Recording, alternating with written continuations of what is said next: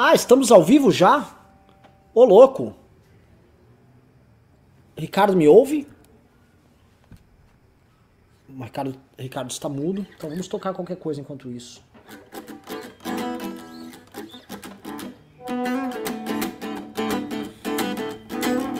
Eu tô lhe ouvindo, mas pode continuar aí a tocar.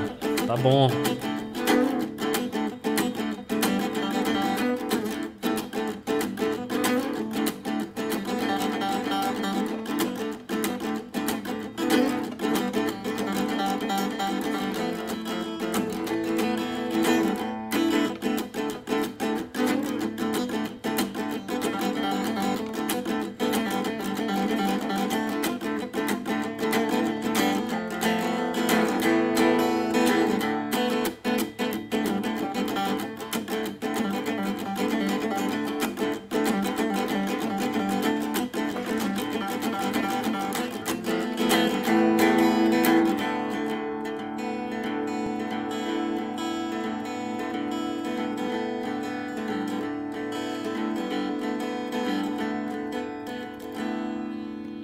Hoje teremos Mamãe Falei aqui, né?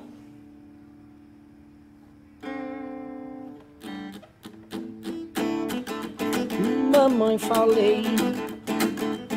Mamãe Falei. Ele gosta de apanhar. Ele gosta de apanhar.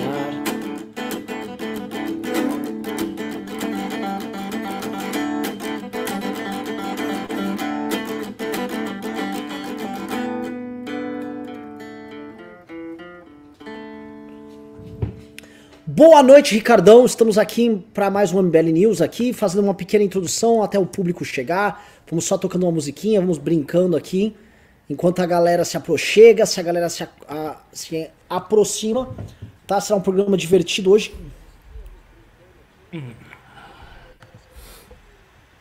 Ó, enquanto isso, eu ia pedir aqui pro nosso cara aqui, nosso condutor, nosso grande couto, por favor, coloque o chat disponível pra galera, que a galera fica brava quando não tem chat. É. Eu também acho que não tem nenhum sentido não ter chat. Tá, tá- já tá com o chat aí?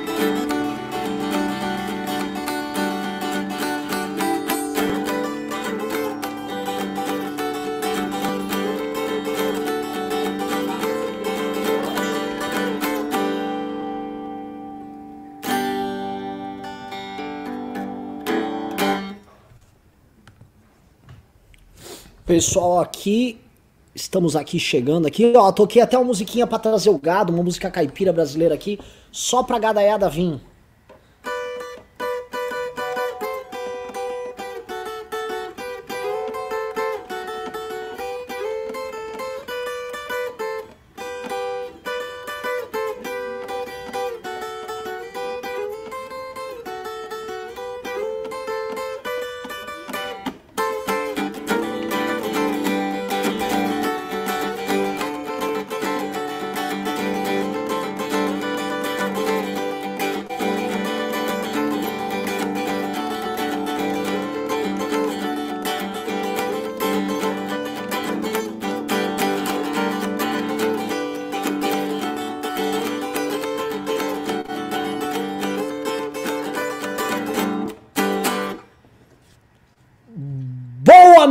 Meus queridos amigos aqui do MBL News. Deixa eu tirar aqui nosso nossa guitarrinha aqui, deixar ela quieta.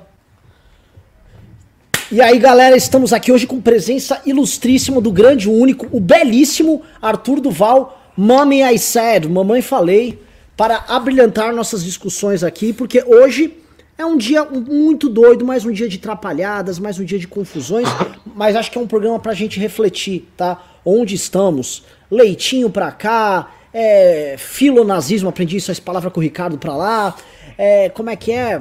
É, é, depoimento de Weintraub, depõe, não depõe, tem impeachment, não tem impeachment, tem gente covarde, não tem covarde.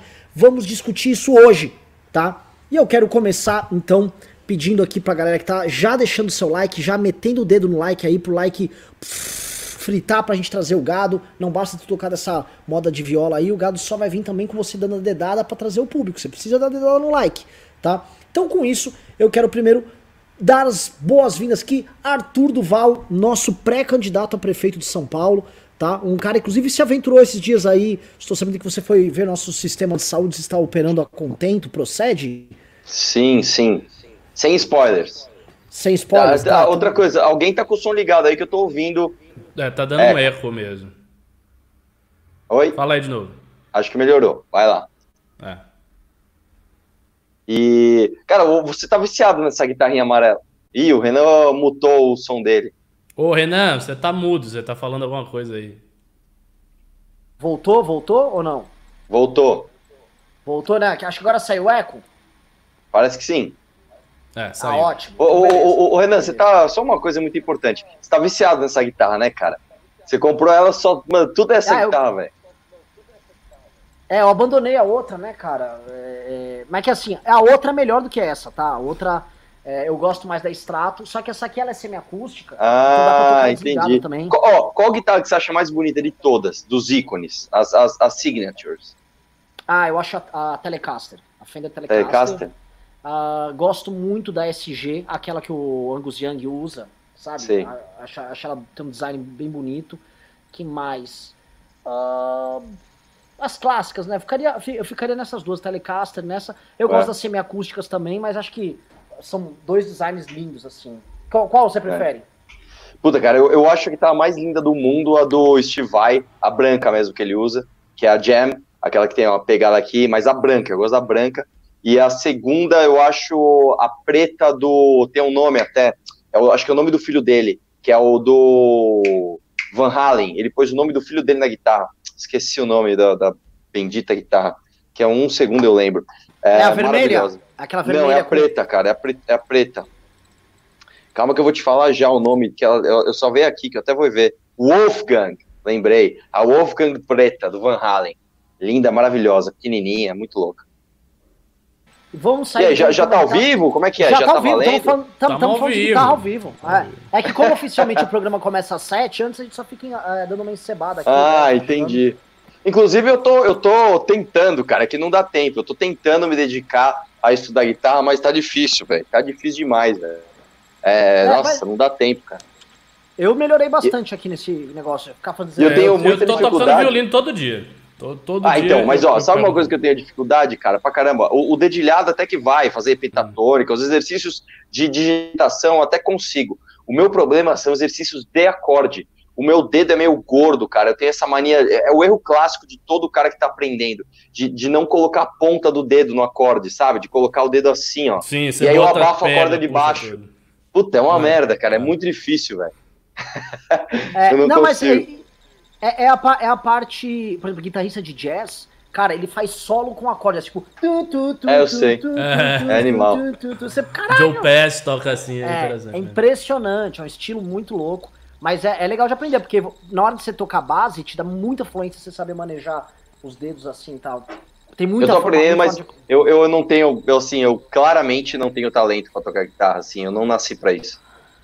As minhas mãozinhas. Ah, não... mais ou menos. Você, você seria um fritador, te conheço pela sua lógica. É, eu malha, gostaria de ser fritador. Você, você vai. Você não tem.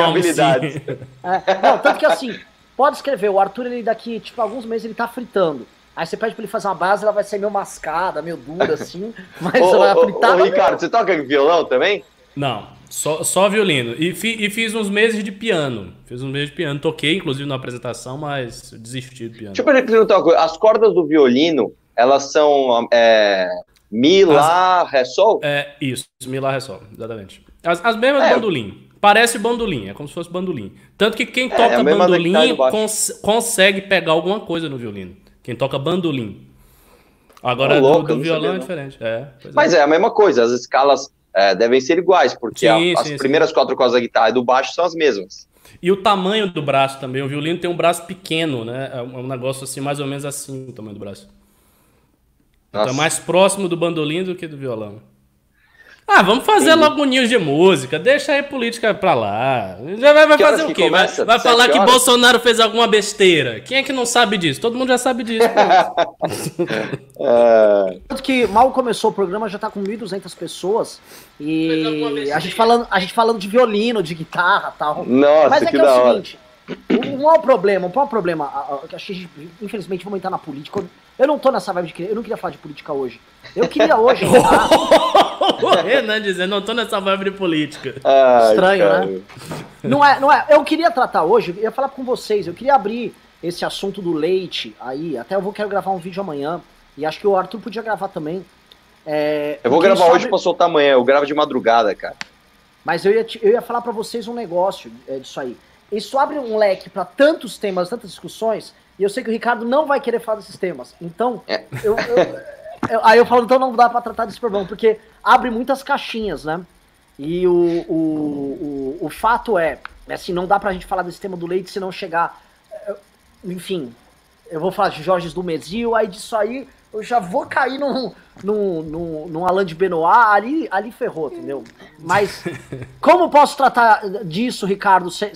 sem. Não, a, a, gente pode falar desse tema, assim, assim eu, eu não entro muito em questões sobre Guénon, a escola tradicionalista, porque, como eu sempre digo, são autores espirituais, e para quem não tem abertura recomendar esse tipo de leitura. Aí a, a, pessoa fica curiosa, ela quer ler, quer se enfiar nisso aí, e eu não, não acho bom, não. Muita gente já ficou maluca nesse tipo de leitura, entendeu? É, não, mas, mas é uma leitura, assim, de certa maneira, é uma leitura perigosa, não é qualquer leitura que você pode fazer, não. Tanto que essa direita, essa alt-right europeia, que está completamente é, insana agora, é, eu posso mostrar um cara, o Quentin, do canal The Book Club, que ele se define como um homofascista, né? E ele fica tomando leitinho dele lá, tal, tal. Este cara, ele faz uma leitura de Júlio Zévola, e claramente é um cara inteligente tal, mas é um cara que tá perdidaço. Tá maluco. Ele tá lendo o Júlio Zé, tá maluco. Então é o seguinte, a gente sabe que essa boa parte da, da leitura política da turma ao redor do Lavo vai muito nessa linha, né? E eles ficam buscando ali aquelas referências com essa galera na, na alt-right europeia, na alt-right americana.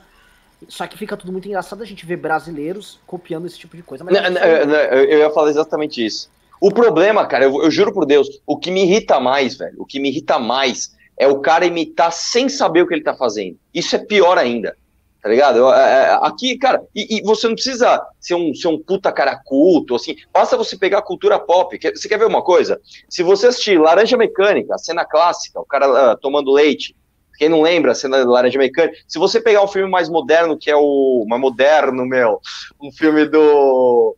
Uh, uh, como é que é o mesmo nome? Bastardos Inglórios. A, prime a primeira cena do filme é o cara indo lá e tomando um copo de leite na casa do judeu que ele vai matar uh, os dois caras, pô. É, é assim. É, e aí, assim, é, é, a mesma coisa. Eu não acho que o, que o, que o Bolsonaro leu o René Guénon. Eu não acho que o Bolsonaro. Acho que sequer o Bolsonaro assistiu não. Bastardos em Cloro. Você chegar para ele e falar, sabe que é laranja mecânica? Ele vai achar que sei lá, que é o Partido Novo com carro não. de marcha manual. Ele vai falar, como assim? O Queiroz nunca foi mecânico, pô, ele vendia carro. pô, essa piada é tão boa que eu vou escrever aqui para fazer no meu vídeo, cara. Muito boa essa. Queiroz, essa é muito boa. Mas o lance é o seguinte: uh, o problema é que aqui as pessoas, se você pegar Vamos tirar os robôs. Vamos pegar lá o Patriota 2347, é, copinho de leite, bandeira da Ucrânia. O cara não sabe o que é aquilo. Ele, ele sequer entende o que, que é o copinho de leite. Para ele é assim, ah, meus amigos, meus amigos patriotas estão tomando leite, meu. Leite é o símbolo da hora, meu. Leite é, Leite é os caras que querem acabar com a esquerda, meu, tá ligado? e tipo assim, o foda, cara, é que assim, se você pegar esses caras da alt-right, de verdade, os, os, os ucranizadores mesmo, que vem lá, o sapinho e tal, se você pegar esses caras, esses caras, eles sabem o que eles estão fazendo, eles são realmente nazistas, esses caras são realmente, no mínimo, os caras são supremacistas, no mínimo. No mínimo, os caras realmente acreditam que, cara, por eu ter a pele mais clara, ser loiro, de olho claro, eu sou foda. Entendeu? O cara acha isso realmente. O cara aqui não, às vezes o cara é um puta negão, tá ligado? E pôr do copinho de leite e não sabe o que tá fazendo.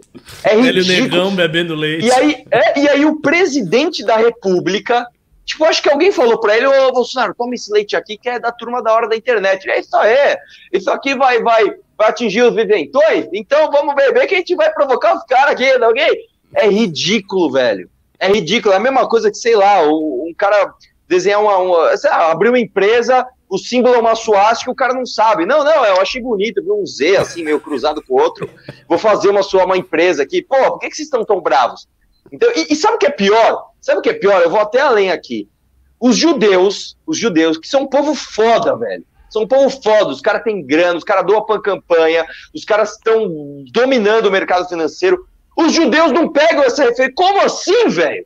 Pô, judeu tudo pros caras é holocausto e lembra do holocausto, e lembra da história do povo. Porra, é do caralho a história dos caras. O que os caras fazem pelo próprio povo é animal, velho. Eu até desafio você a achar um judeu pobre. Você não vai achar. Você vai achar, vai achar o cara mais. Mas na rua você não acha um judeu.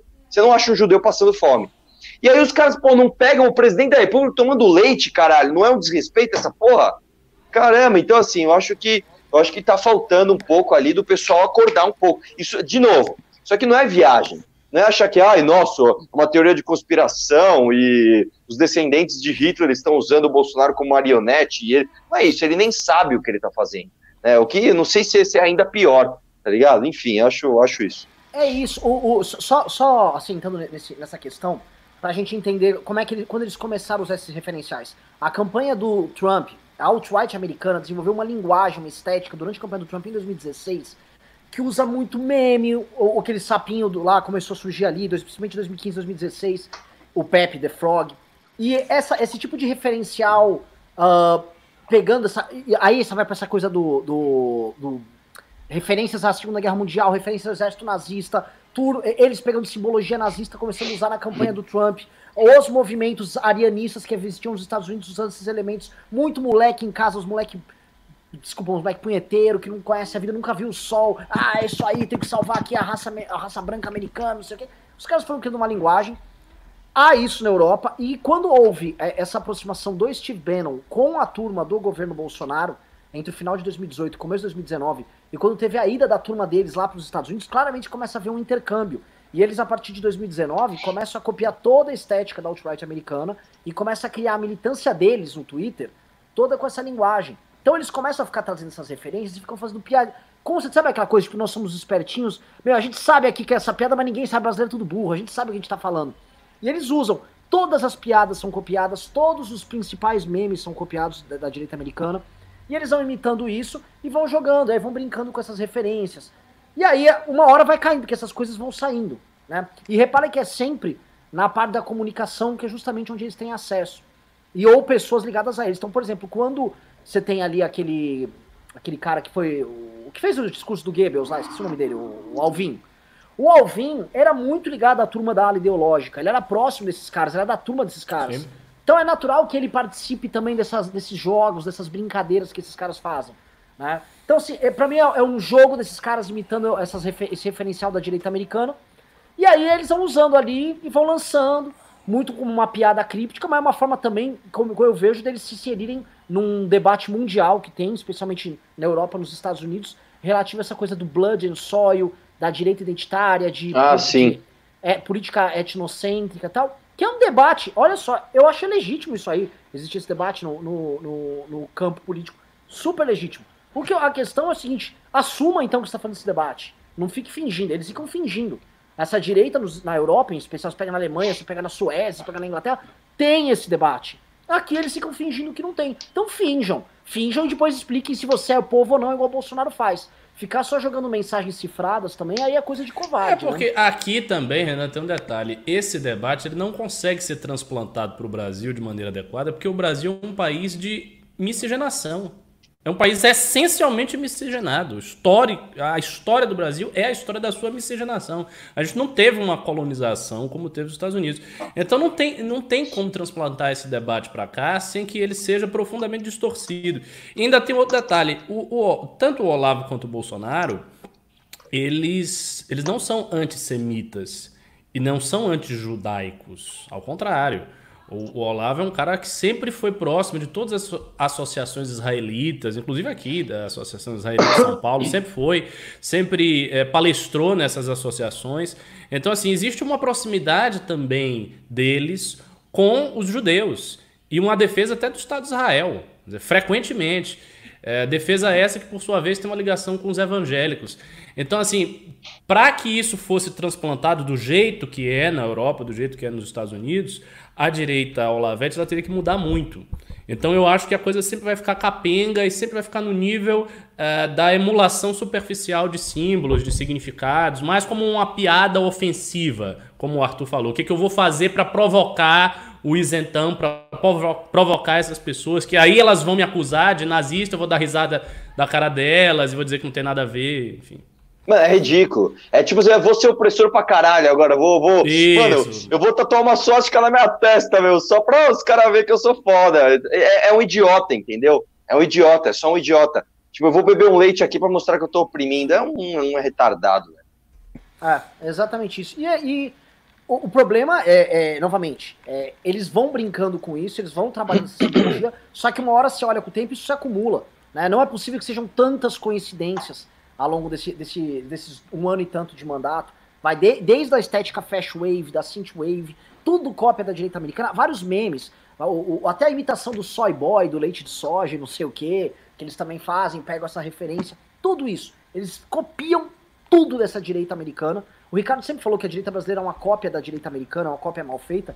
Agora, copiar a alt-right é uma novidade, e é uma novidade muito besta. Vou te falar por quê. Porque o Brasil tem uma cultura própria de memes muito mais fértil que a cultura americana de memes, muito mais capaz, muito mais vencedora no debate público do que a cultura americana de memes, e não precisava só copiar e ficar transplantando essas coisas, que são inclusive piadas que têm a ver, novamente, com questões étnicas muito particulares deles, que não se encaixam pra gente. Então, quando eles ficam tentando copiar um meme de um copo de leite, porque eh, homem indo-europeu digere lactose e eles não digerem lactose, os caras estão botando copinho de leite. Então, caralho, então pare de ser essa porra de um imitão bunda mole, é um negócio besta mesmo, é uma coisa de ficar macaqueando é, os outros. E novamente, o, que, o recado que essas direitas europeias dão pra gente é bem claro. Teve um cara brasileiro, vocês viram esse meme que rodou? É um cara fortinho lá, tipo, ele é nazista, brasileiro nazista. Aí ele mandou uma mensagem em inglês, um post lá, falando: Ó, oh, parabéns, saiba que o, este branco brasileiro está com vocês, apoiando vocês. Aí um, aí um nazistoide respondeu: Isso mesmo, apoia a gente, fique aí no Brasil e continue sendo um brown Brazilian, né? Aí ele: Eu sou. Eu sou. Eu sou branco também, tá? Ele respondeu isso? Ele respondeu. Ele respondeu isso? Ele respondeu. respondeu. I'm not a brown. brown. Eu não sou brown. Puta que pariu. O cara velho. literalmente assim, cala sua boca, seu bosta. é. Agora, é, se é pra falar, a gente falar de coisas vergonhosas, acho que é importante a gente começar esse programa com mais uma revelação que saiu na Cruzoé, tá? Que é o do Jair Bolsonaro trabalhando contra a prisão em segunda instância. Vocês viram isso? Não. Não, não também não. Isso, revelação da Cruzoé saiu agora, tá? Então acho que esse é um, é um tema aí. É, ou, ou fui pedir quem é o moderador que tá aqui, é o Vitor. Vitor, já muda o título. Bolsonaro contra a prisão em segunda instância. O Moro revelou na entrevista que ele deu a Cruzoé que o Jair Bolsonaro trabalhou contra a prisão em segunda instância porque ao Jair Bolsonaro interessava a soltura do Lula. Moro revelou agora nessa entrevista. Isso está muito claro, tá? A gente sabe todo o destrabalho, a gente comentava a época, desde o Flávio Bolsonaro até a ausência total e completa de articulação por parte do governo da defesa da prisão em segunda instância. Não trabalharam para coletar assinatura, trabalharam contra durante todo o processo. E a gente criticava a época. A gente criticava aquilo como parte, inclusive, do acordão, porque interessa aos políticos do Centrão também a inexistência da prisão em segunda instância. Mas o Moro falou um outro interesse, que é o um interesse político que a gente comentava, que era o interesse do Jair Bolsonaro em ter o Lula solto para fazer a polarização. Então, temos aqui uma declaração do Moro. Só, só uma pergunta. É, ele, ele baseou essa declaração no quê? Ele disse que o presidente falou com ele, que, que ele ouviu rumores. Exatamente qual foi? Você sabe me dizer qual foi assim a prova, o indício que ele trouxe para isso? Isso é uma declaração muito, muito séria mesmo. Eu vou pedir pro Vitor pegar o, a, o print aí da Cruzoé e jogar aqui no ar. Que é uma, é, tem um parágrafo inteiro da entrevista do Moro falando isso. E é bem grave, tá? Isso aqui, é, isso aqui é um aspecto de traição com o próprio eleitorado que, se comprovar, assim, dá para comprovar que Bolsonaro tinha essa intenção por trás? Eu acho já difícil. É uma intenção política, comprovar a intenção política. É, a gente pode trabalhar só na, na, no campo político aqui, não vou trabalhar no campo jurídico. Puta! Mas, o quê? Mano, alguém é muito boca aberta, na moral. Acabou de chegar um pimba de dois reais aqui, alguém é muito boca aberta, velho. Eu não posso falar ainda, mas, mano, vocês são foda. Quem abriu a boca, velho? Não, não, a gente já divulgou aqui, é porque vai lançar agora. Mano, vocês são foda, velho. Mas já tem a porra do negócio? Tudo, tá pronto. Eu podia ter lançado hoje, a gente vai lançar amanhã. Tá pronto já. Ah. Tá tranquilo, ah. a, gente, a gente anunciou e pedimos, inclusive, doação pra galera. Inclusive, de te falar, Arthur, é a, quem fez o site é a galera aqui do chat. A galera que tá mandando pimba, a gente chamou programadores, a gente tem mais de 60 programadores trabalhando pra gente nisso aí. Tem um timaço. Eles terminaram o centrômetro, estão terminando o nosso mapa do impeachment e já podemos entrar em outros projetos já no dia seguinte. É uma máquina, uma galera incrível. Ô, louco.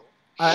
E, e prosseguindo aqui, ó, o, o, opa, já tá abrindo aqui a matéria. Acha então pra gente, Vitor, e aí a, a, gente coloca no ar aqui a fala do Sérgio Moro, mas isso aí é o que tá tomando debate agora, tá? Porque o que a gente tem aqui é, é um tipo de traição política da parte do Jair Bolsonaro diferente. A gente já teve traições políticas do Bolsonaro ao seu eleitor baseados na ideia de proteção aos seus filhos. Natural, tá? A gente sempre soube que o Bolsonaro é familista. Agora, Bolsonaro trair o eleitorado em tema central, que é o combate ao PT, em um tema central, que é a prisão em segunda instância, basicamente o combate à corrupção, por fins maquiavelicamente eleitorais ali, de ter a polarização dele com Lula, isso é uma novidade. O que, que vocês me dizem aí?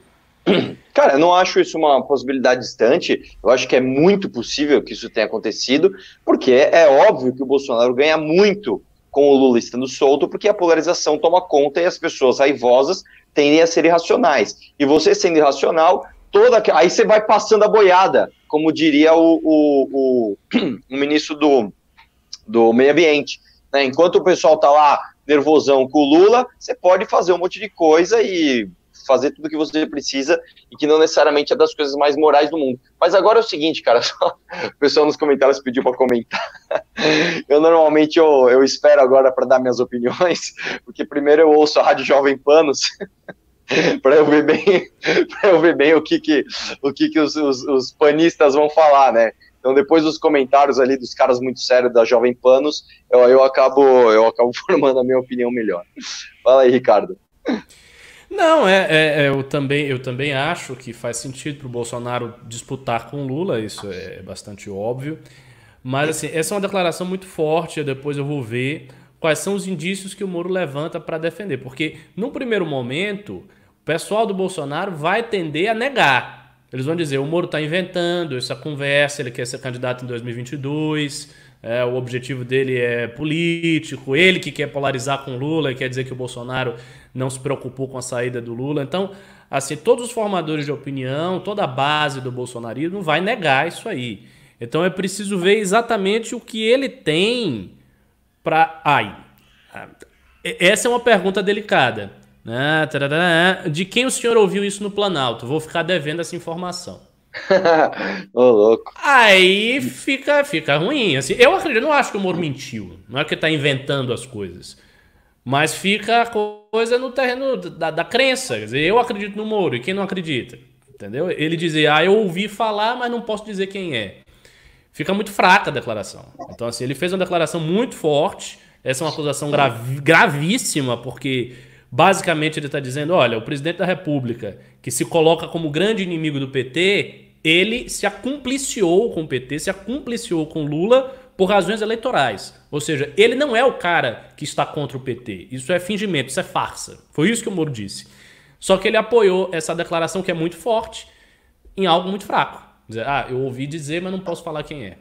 Não, não vai pegar bem. Não vai pegar bem. Eu acho que o Moro errou. Do ponto de vista político, é, eu acho que ele errou e ele vai ser atacado agora. Já deve estar sendo atacado, já que a notícia é de agora. E vai ficar difícil para ele se defender desse ataque. É, a não ser, a não que, ele ser que ele queira mostrar alguma prova. É, é porque é um Entendeu? tipo de acusação. Eu, eu gosto de voltar no tempo ali para esse período da, da, da questão da prisão de instância, ali do meio pro fim do ano passado, tá? No segundo semestre, mas meio, a partir de setembro ali para frente. Porque o, o, Arthur também vai lembrar, foi aquela época que as máscaras do bolsonarismo estavam caindo de uma maneira muito vertiginosa. Tá, você teve o Bolsonaro e os filhos atuando contra a Lava Toga, basicamente o Flávio Bolsonaro fazendo lobby no Senado sem parar contra a Lava Toga. Aí quando pinta a, a, a prisão em segunda instância, quando ela é derrubada ali no, no STF e surge a opção para tocar isso na Câmara dos Deputados, entram com vários projetos, a coisa tava para andar ali na CCJ tal. Houve duas manifestações pequenas ainda, até porque as manifestações estavam sendo todas aparelhadas pelo bolsonarismo, você não conseguia desvincular uma manifestação que era pela prisão em circunstância do apoio ao Bolsonaro. Por coincidência, na época, a gente até comentou, a gente foi nessas manifestações e os caminhões de som dos movimentos bolsonaristas não tratavam de prisão em circunstância, eles ficavam homenageando, ora, os deputados dos Minions, ora o Weintraub, ora o Bolsonaro, fazendo, olha, o Bolsonaro tá falando isso, o Bolsonaro tá falando aquilo tal.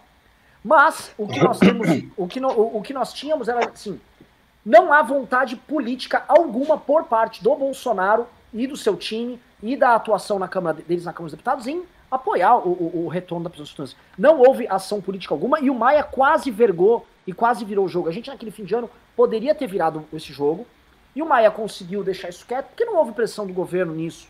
Governo que, vamos lembrar, empenhou vários bilhões de reais para fazer andar a nomeação do, do, do, do Bananinha, do Eduardo Bolsonaro, para a embaixada, mas é, para temas como esse, simplesmente não atuou. Né? Então, o, o, o, as pistas estão dadas, novamente a gente não vai conseguir provar de forma cabal, a não ser que ele apresente nomes, mas eu acho que, enfim, para mim é mais um tijolinho que se soma em algo que a gente já sabia. É, não, assim, sem dúvida nenhuma, o governo não se esforçou para passar a prisão de segunda instância. Inclusive, esse, esse, essa foi uma das razões pelas quais o próprio Nando Moura rompeu com o governo. Uma das razões foi justamente essa. Então, isso é um fato. A questão é que nós todos explicávamos isso por meio do acordão. Então, como era a explicação de dizer, olha, aconteceu um acordão para preservar o Flávio, o governo não está botando força na questão da prisão de segunda instância, porque a prisão de segunda instância desagrada todos os partidos, desagrada o próprio STF, desagrada, digamos assim, o establishment.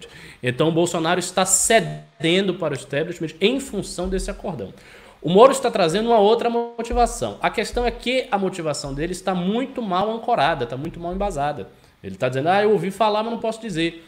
E aí, assim, ele abre o flanco, obviamente ele abre o flanco para as críticas do bolsonarismo, que vão vir muito fortes. Vai dizer que isso é mentira, que não tem nada a ver, que ele está mentindo, que ele está inventando. E aí ele só tem duas opções. Ou ele vai para cima e ele resolve dizer, não, eu conversei com a pessoa, a pessoa me deu autorização. Foi fulano, foi cicrano, foi cicrano, eu ouvi. Uh, tem aqui uma mensagem aqui no meu celular que o cara falou do Lula. Enfim, ele faz alguma ele, dá, ele faz um movimento, ele dá um passo adiante, ou ele vai ser criticado e vai buscar razões evasivas. Vai dizer, ah, não, eu ouvi, mas não posso dizer, é questão de confiança, enfim. Olha, é, tem que ter muito cuidado com. A, veja, os ataques do, ao Bolsonaro é, é muito importante. Os ataques têm que ser bem feitos. Não pode haver ataque pro Bolsonaro fraco, porque quando se ataca de um jeito que é fraco, Bolsonaro cresce.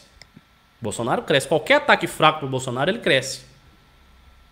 Eu vou, eu vou comentar um negócio aqui o, o com vocês, ia puxar aqui esse, esse assunto, tá? Hoje, nesta madrugada, de ontem para hoje, o Bolsonaro trocou mais 99 nomes na Polícia Federal, tá? Isso pouco a gente tá falando, isso foi agora, aconteceu na madrugada. É, temos aqui um quadro de aparelhamento na PF. Eu vou jogar a bola aqui pro Arthur para tratar disso, né? É, que a gente já sabe que o Bolsonaro tá protegendo os filhos, que o Bolsonaro tá com uma tendência golpista, dá com pau tal.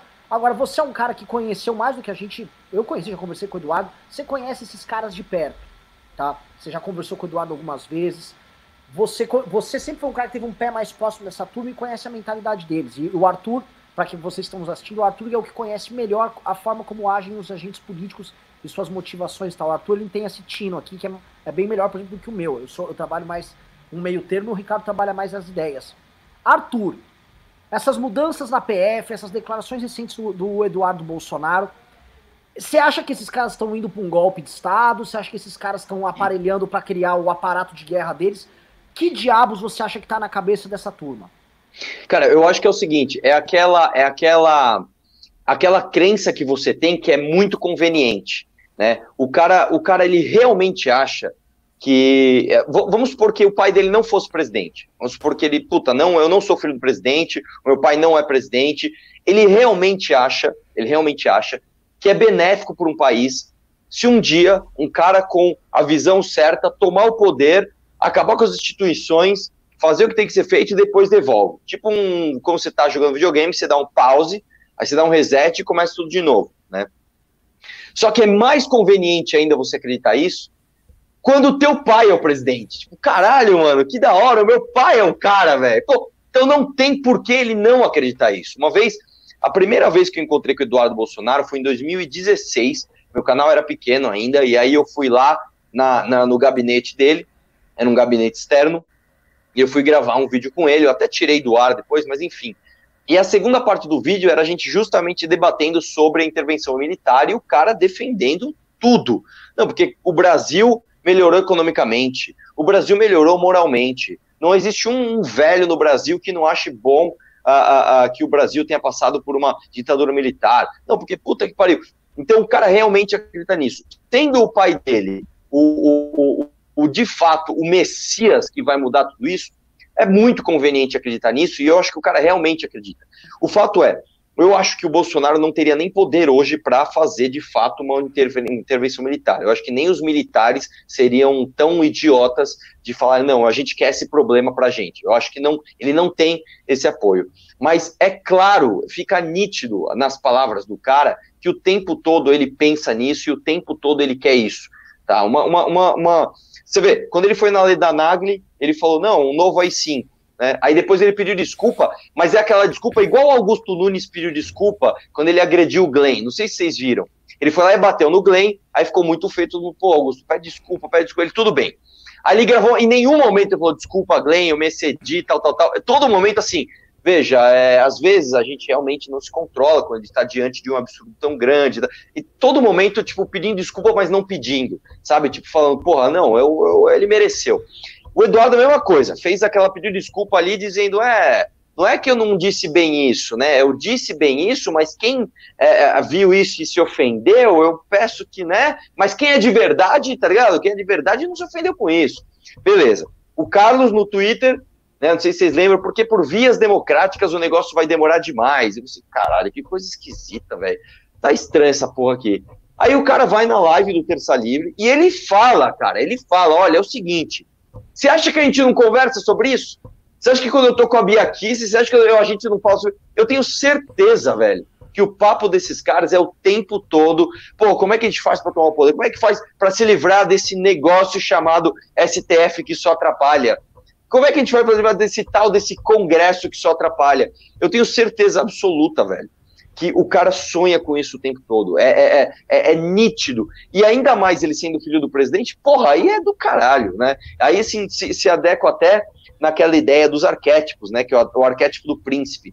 É o cara que o pai é rei e ele quer tomar o lugar do pai e ele quer ser o cara. E é assim que é mesmo, cara. Tanto que, uma das coisas, eu, eu nunca falei isso publicamente, vou fazer uma revelação aqui uma vez, há muito tempo, quando eu fui para Brasília a primeira vez, que foi a vez que eu encontrei com o, Bolso, com o Eduardo, que foi a vez que eu falei, chama o Bolsonaro, chama o Bolsonaro, que o João Willis queria tomar minha câmera. E, mano, as pessoas são tão boas. Tem gente que fala assim, é, Arthur, você foi lá chamar o Bolsonaro que estava com medo de apanhar do João Willis. Não, cara, tava cheio de segurança ali. Eu não ia apanhar do João Willis. Eu não chamei o Eduardo para sair na porrada com o João Willis. Né? Aí, inclusive a galera acha que eu chamei o Jair Bolsonaro. Eu chamei o Eduardo porque eu falei, Eduardo, tô o, o, o o SD da câmera, porque se os caras que estão aprendendo minha câmera, e realmente a Polícia Legislativa ele aprendeu minha câmera, e aí foi até engraçado contar uma história aqui, eu tirei o SD e pus no saco, né? Aí eu falei, Eduardo, chama o Bolsonaro, chama o Bolsonaro. Quando ele chegou, o SD do saco e dei pro Bolsonaro. Eu falei, cara, desculpa, mas. Ele, não, daqui, daqui, daqui. Ele pegou o vídeo e levou pro gabinete dele, enfim. É, é, quando, quando eu encontrei com ele desse dia, que depois eu fui no gabinete dele, fui, fui ali pegar o vídeo e postar o vídeo, aquele vídeo foi postado do computador do gabinete do Eduardo Bolsonaro. Quando eu fui lá, eu falei para ele, pô, cara, a gente fez aquele vídeo e o pessoal comentou pra caramba que você é melhor que seu pai, que você é liberal, que você tá fazendo pós em né? Lê do engano. Quem, quem iria imaginar que ele ia fazer a, a pós em Mises e falar que Previdência não precisava ser reformada logo depois? Aí ele falou assim para mim, e aquilo para mim até me assustou. Ah, Arthur, nem fala essas coisas que às vezes sobe a cabeça. Eu, caralho, velho. tá, tá ligado? Você não, você não fala isso. Tá ligado? Tipo assim, é, imagina que você tem uma é. empresa, alguém fala assim, pô, Arthur, você devia, sei lá, tomar essa empresa aí do, do teu pai. Pô, nem fala isso aí, funcionário, isso aí me sobe a cabeça. Caralho, bicho! Eu, eu fiquei até, sabe, aquele momento sem graça ali, mas enfim. O lance é que, cara, realmente eu tenho certeza absoluta, velho, que isso se enquadra tanto nesses, nesses arquétipos e, e, quanto na prática, de um cara que está acreditando em algo que é extremamente conveniente. É muito bom você acreditar que, porra, o seu pai é o presidente da república, aclamado pelo povo, e ele precisa ser ali um, cara quase que messiânico que vai fazer uma ruptura é, institucional para salvar o Brasil, mas depois ele vai devolver o Brasil para quem de fato tem a quem é bastião ali da moralidade. É, e aí, nesse momento, é claro que você se esquece de todas as suas imoralidades, que você já usou droga na sua infância pra caralho, quando você pegava onda, né? Que o teu pai colocou o teu irmão para disputar a eleição com a tua própria mãe, é, que o teu, teu irmão é o melhor vendedor de chocolate da história do Brasil, né? Que é coincidência, o cara compra imóvel justo no terreno de milícia, ele emprega miliciano, emprega filho de miliciano, emprega esposa de miliciano, condecora miliciano, é amigo miliciano, é vizinho de miliciano, mas é tudo coincidência, velho. É, puta, caralho, o cara pegou 40 pau da esposa do meu pai emprestado e, porra, ele nem sabia, tá ligado? Aí nessa hora tudo se esquece o que vale que, pô, o Bolsonaro precisa de fato acabar com esse negócio do Congresso e fazer uma porra de uma revolução. Então, enfim, cara, de conservadores esses caras não têm nada, acho que eles pensam nisso todos os dias e, de novo, é a coisa, é, é muito conveniente, a vontade de comer juntando com a fome. Tipo, eu já acredito numa revolução nesses moldes antidemocráticos e, porra, o cara da revolução é meu pai, moleque. Aí sim, velho. Pô, melhor coisa, entendeu? É isso. É, é isso, eu ia te, eu te jogar esse, essa pergunta aí, é, que, que, é interessante, porque o Eduardo é um garotão. Ele, ah, o trabalho parlamentar dele é praticamente nulo. E a gente sabe que o Eduardo, tanto o Eduardo quanto o Carlos, o Flávio menos, foram aparelhados ali por aquele rapaz, o Felipe G. Martins, que é um cara inteligente, é um cara que tem uma, um pensamento mais defendido. É um cara, talvez foi o cara mais treinado ali pelo lavismo, um cara com uma disciplina bem grande. E esse cara comeu a cabeça deles justamente para eles acreditarem nisso, né? Vocês são uma família predestinada, vocês são as pessoas que o povo ama, você é a representação do povo, guiado pelas ideias do professor Olavo de Carvalho e sendo essa representação do homem brasileiro comum, esta família Bolsonaro irá transformar o Brasil em um lugar em que e eu acho que eles acreditaram nisso. Porque eu sempre coloco esse ponto. O Bolsonaro pré-aparelhamento total do Olavo era um, e o Bolsonaro pós-aparelhamento total do Olavo era outro. Não que eles nunca tiveram contatos anteriormente, sempre tiveram, já visitaram ele na, na Virgínia antes e tudo.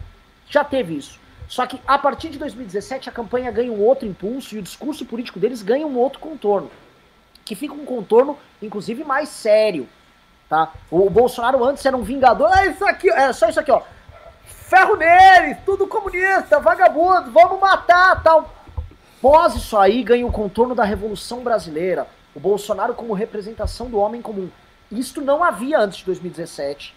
Isso é uma pintura nova que é feita com a aproximação desse Felipe G. Martins, do próprio Flávio Morgenstern, aí dessa turma, dessa intelectualidade olavética ali, que cerca ele e firma ali um, um universo. Só que o Eduardo e o Carlos são os tontos que acreditam. Porque eles poderiam muito bem ter feito o seguinte: olha só, eu, eu não acredito nessa bagaça, tá? Mas isso aqui é um, é um bom discurso político e a gente pode fazer. Agora, eles acreditam de fato, e eu acho que o, o grande problema do fanatismo deles é que de fato Eduardo e Carlos acreditam especificamente nisso, eles não acreditam em nenhuma outra coisa. Eles acreditam na ideia de que eles são os representantes de um novo Brasil que vai surgir guiado pela família deles. Você vê nisso, o Ricardo quer complementar? Não, eu, eu quero complementar só dizendo uma coisa. Tem um fato histórico de enorme proporção que reafirma a crença deles. É a eleição do Jair Bolsonaro. A eleição do Jair Bolsonaro foi um fato político extraordinário. Porque foi a única eleição que ocorreu desde o fim da ditadura que foi realmente uma eleição feita pelo esforço das pessoas. É, quando eu estava no, no, programa Pânico, o, o, Paulo Marinho disse que ele, junto com o Bibiano, foram as pessoas responsáveis pela campanha do Bolsonaro e tal. Pode ter sido, mas assim, o, o grosso mesmo da campanha foi o esforço das pessoas. Eu vi isso acontecer. Eu vi as pessoas chegarem, pegarem santinhos, pegarem adesivos do Bolsonaro e elas próprias adesivavam as coisas, elas próprias faziam isso. Isso é uma coisa que, que não existia na política brasileira. Isso veio existir agora com essa, com essa nova direita, com algumas candidaturas. Então, a candidatura do Arthur, a candidatura do Kim, e numa proporção muito maior, a candidatura do Jair Bolsonaro. Então, ao ver isso aí, eles tiveram a plena confirmação dessa crença que eles já vinham acalentando. Ou seja, o meu pai é o cara predestinado, sim, porque a população se levantou e elegeu esse cara contra a mídia, contra todos os partidos. Ah, pô, e aí o cara contra ainda o dinheiro, contra e sobrevive, tudo. velho. E toma uma facada e sobrevive. Não, não, eu tenho para mim, eu sou, eu sou um místico, vocês sabem disso. Eu tenho para mim que a eleição do Bolsonaro teve algo de misterioso mesmo. Eu acho que foi uma eleição misteriosa. Agora, o que, que isso significa, se é uma coisa boa, se é uma coisa ruim, se é uma prova, se é um teste, aí eu não sei interpretar, mas eu acho que teve uma coisa misteriosa. E aí o cara toma a facada, ele sobrevive, ele vai na eleição, ele ganha a eleição desse jeito, fica muito claro que ele tem um papel histórico. E aí é que eles entraram no erro. Por quê? Porque eles entraram num negócio muito perigoso e que está descrito em todas as tragédias gregas. Né? O pensamento antigo é repleto de exemplos disso eles entraram num negócio chamado ubris, ou ubris, ubris, né? A, a arrogância, a pretensão do herói. Então aquela coisa, ah não, eu fui escolhido, eu sou o cara, então eu posso fazer o que eu quiser. Eu não preciso de projeto, eu não preciso de aliança, eu não preciso conversar com ninguém, eu não preciso compor uma base sólida. Eu vou, eu faço o que eu quero porque o povo está comigo, eu vou ganhar. Essa crença de que eu já ganhei de antemão. Porque eles tinham essa crença na época da campanha. Né? O grande mote da campanha do Bolsonaro era o seguinte: Bolsonaro já está eleito. Os caras que eram mais fanáticos do Bolsonaro, eles não tinham a menor dúvida que Bolsonaro já estava eleito. Quando ele tinha 15% de voto nas pesquisas, o pessoal já dizia: Bolsonaro se elegeu. Eu tenho amigos bolsominhos. Eles diziam: Bolsonaro está eleito. E a pessoa vinha com outro argumento. Não tem argumento, Bolsonaro já se elegeu. Eles tinham a, a crença de que isso era um destino manifesto. Isso aconteceu, reforçou a crença. Só que a partir do momento que ele é governo, ele é o presidente, ele teria que sair dessa crença messiânica e construir a base do governo. E ele não fez isso. Ele foi fazendo o negócio do jeito que ele quer, da cabeça dele, se encalacrou e hoje está numa situação lastimável. Ele está justamente se deteriorando a cada dia. Não importa o que ele faça, não importa as vitórias parciais e pontuais que ele tem na narrativa, a gente pode observar.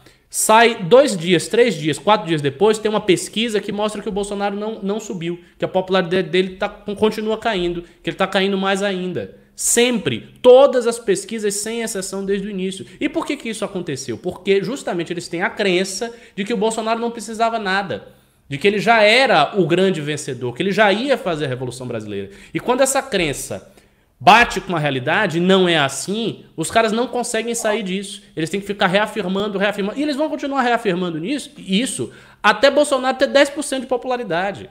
Até Bolsonaro sair no meio da rua e ser vaiado por todo mundo, todo mundo fazer panelaço, os caras vão continuar dizendo: ah, não, não é o povo, é outra coisa, é, é são os manipulados. O povo, no fundo, está com Bolsonaro. Eles não conseguem reajustar a crença que eles têm diante da realidade que já está demonstrando que isso não é verdadeiro. É, é, a asa, é o exemplo do Ícaro, né? Com as asas de cera que resolveu voar é. alto e a asa derreteu. Né? Isso aí dá, ó, Arthur, anota essas porra e faz um vídeo dessa bagaça, isso aqui dá um, que é verdade. e, e, sabe o que faltou para esses caras? Não, eu não acho que não, não serviria, mas não falta, Ricardo, um velho do Restelo? Hã? Um velho do Restelo? Nunca faltou ali? É, pois é. Eu diria que o que faltou mesmo é um projeto maior do que a individualidade desses caras. Porque aí que tá. Se você tem uma missão, por exemplo, eu acho que o MBL tem uma missão histórica no Brasil. Eu acho que o MBL tem uma missão grande.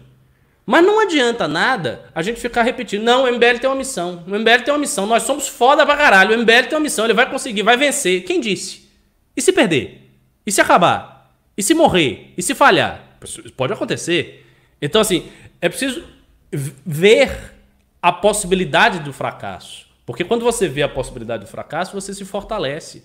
E eles nunca conseguiram enxergar a possibilidade do fracasso.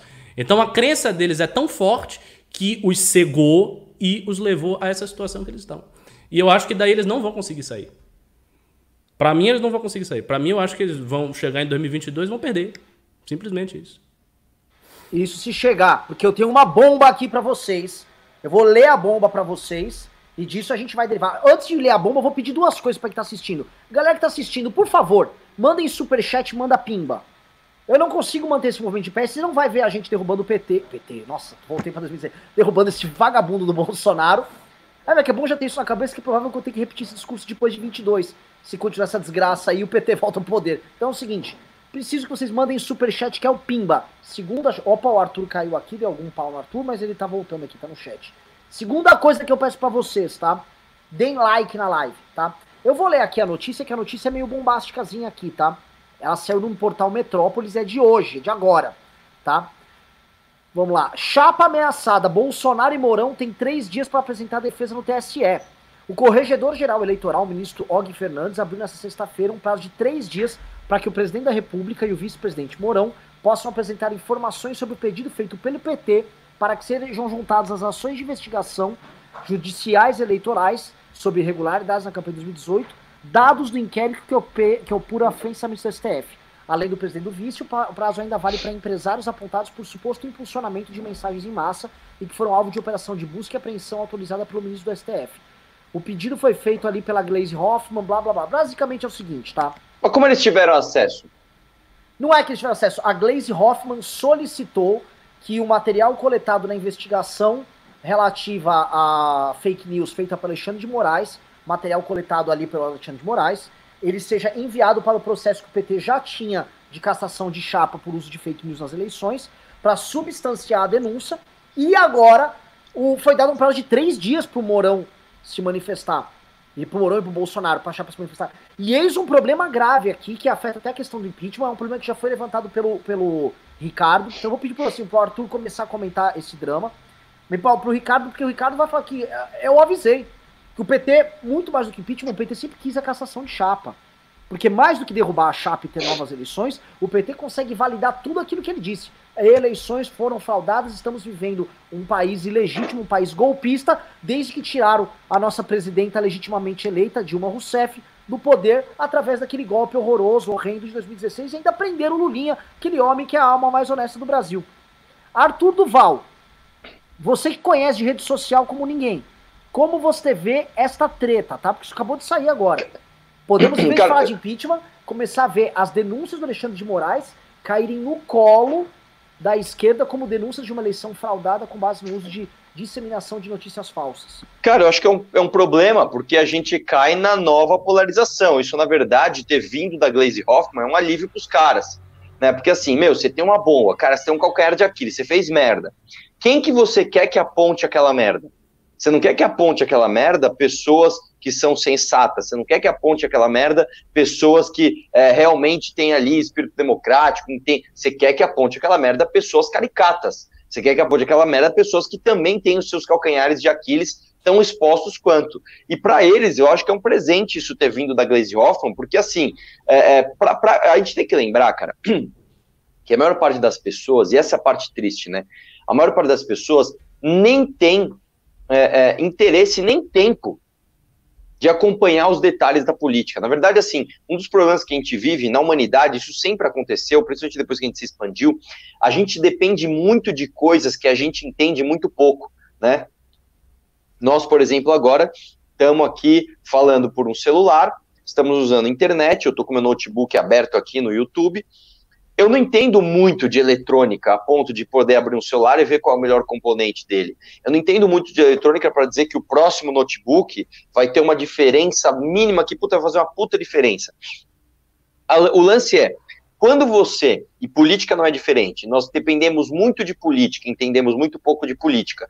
Quando a gente depende muito de uma coisa que a gente escolhe pelos outros e a gente entende pouco, isso, é um, isso, isso gera treta. Porque se eu escolher o celular errado, o problema é meu. Se eu escolher o notebook errado, o problema é meu. Agora, se eu escolher o presidente errado, o problema é de todo mundo. E voltando agora para essa parte mais, mais prática do que está acontecendo, esses meandros da política, esses detalhezinhos que podem fazer com que uma chapa seja caçada, é, por mais que seja um assunto técnico, por mais que supostamente, teoricamente, é, isso é um assunto de pessoas concursadas que não dependem de clamor popular, o clamor popular é importante sim, e isso cair na, no colo do PT, o PT ser a ponta da, da lança, faz com que grande parte da sociedade já olhe com o nariz torcido, ainda que aquilo que se esteja apontando seja algo coerente e correto. Então, é muito problemático a gente ter, num, num, país onde a polarização está entre PT e Bolsonaro, que são dois, são, são até similares de tão é, escrotos e até criminosos, eu diria, né? Você ter um batendo bola com o outro e nós, que somos a maioria, que somos os sensatos, que somos as pessoas pensantes que não queremos polarizar, perdendo espaço nesses meandros para esses dois caras ficarem fazendo o jogo de narrativa. Então, acho que eles acabaram de ganhar um presente, sendo a Glaze Hoffman apontando isso antes de todo mundo. Ricardo Almeida. Então, assim, eu, eu concordo com as linhas gerais do que o Arthur falou, mas eu acho que essa é uma avaliação é, que é mais ou menos a avaliação que o próprio Bolsonaro faz do que seria um segundo turno em 2022 com o PT, do que seria a polarização do PT para eles. Por quê? Eles têm uma confiança que, para mim, ela já não está mais tão bem fundamentada assim, que se eles forem para a polarização com o PT, eles vão ganhar na polarização. Esse é um ponto fundamental. Porque, assim, a gente sabe que existe um sentimento antipetista muito forte, que esse sentimento fez Bolsonaro ganhar, tudo isso está dado. Mas esse sentimento antipetista, ele já não é tão forte assim quanto era na época que Bolsonaro ganhou em 2018. E não é tão forte quanto era em 2016 e 2015. Está mudando. Então, assim, a Glaze entrar com isso aí, o PT tentar caçar a chapa do Bolsonaro, não é necessariamente bom para o Bolsonaro, porque pode ser que na polarização com o PT, Bolsonaro perca perca o jogo narrativo, perca o jogo histórico e perca a eleição, se ele for para eleição com o PT. Isso não é uma coisa que não, que, assim, não existe a possibilidade. O PT sabe disso. Então, qual é a estratégia do PT? A, a meu ver, a estratégia está sendo brilhante, muito inteligente. O PT não fica muito em evidência na mídia, você não vê o PT toda hora fazendo críticas a Bolsonaro, o PT agulhando o presidente em tudo que é canto. O PT não faz isso. Eventualmente o Lula fala alguma coisa, uma ou outra coisa ele fala, mas não fica muito na mídia. A tônica da mídia não é comentar o que o PT está fazendo, comentar o que Lula está fazendo. Isso não está acontecendo. Por outro lado, o PT reforça um caso jurídico contra Bolsonaro. Então ele está reforçando um caso através das fake news que já tem uma outra coisa muito poderosa para o PT, que é a denúncia do Paulo Marinho.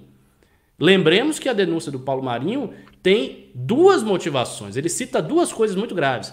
A primeira é o vazamento das informações a respeito da Operação Furna da Onça, que dentro dessa operação saiu o relatório do COAF, que mostrava as movimentações financeiras atípicas lá do Queiroz e tal.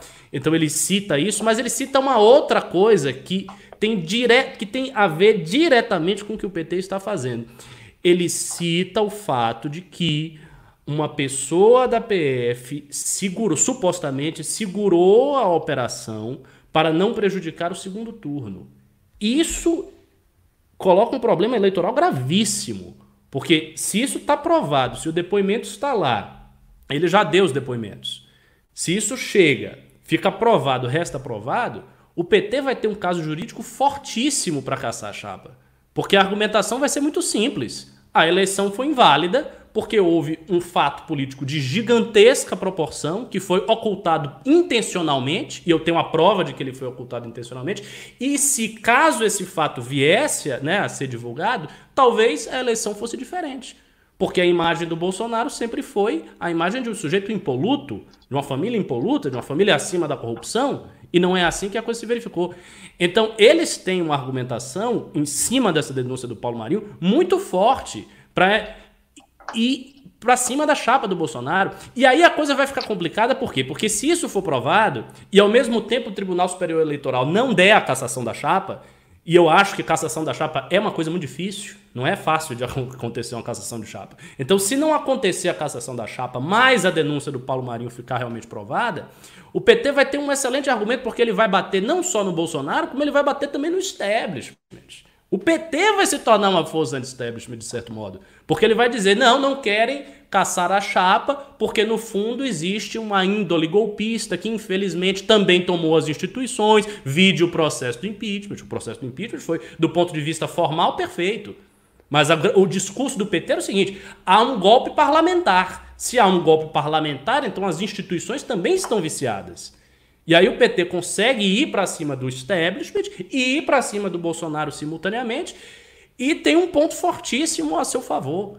Né? Então, assim, eu acho que a situação que a gente está é uma situação perigosíssima. Perigosíssima. E o Bolsonaro não consegue enfrentar isso, ele não, não está à altura da, da circunstância. Né? Eu não acho que ele está à altura da circunstância.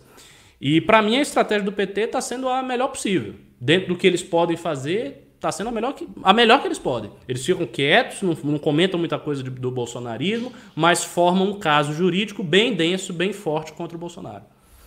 Eu vou aproveitar que o, que o Arthur está aqui, eu vou fazer uma mudança de proposta aqui no programa aqui. E aproveitar os pimbas da galera para isso, tá?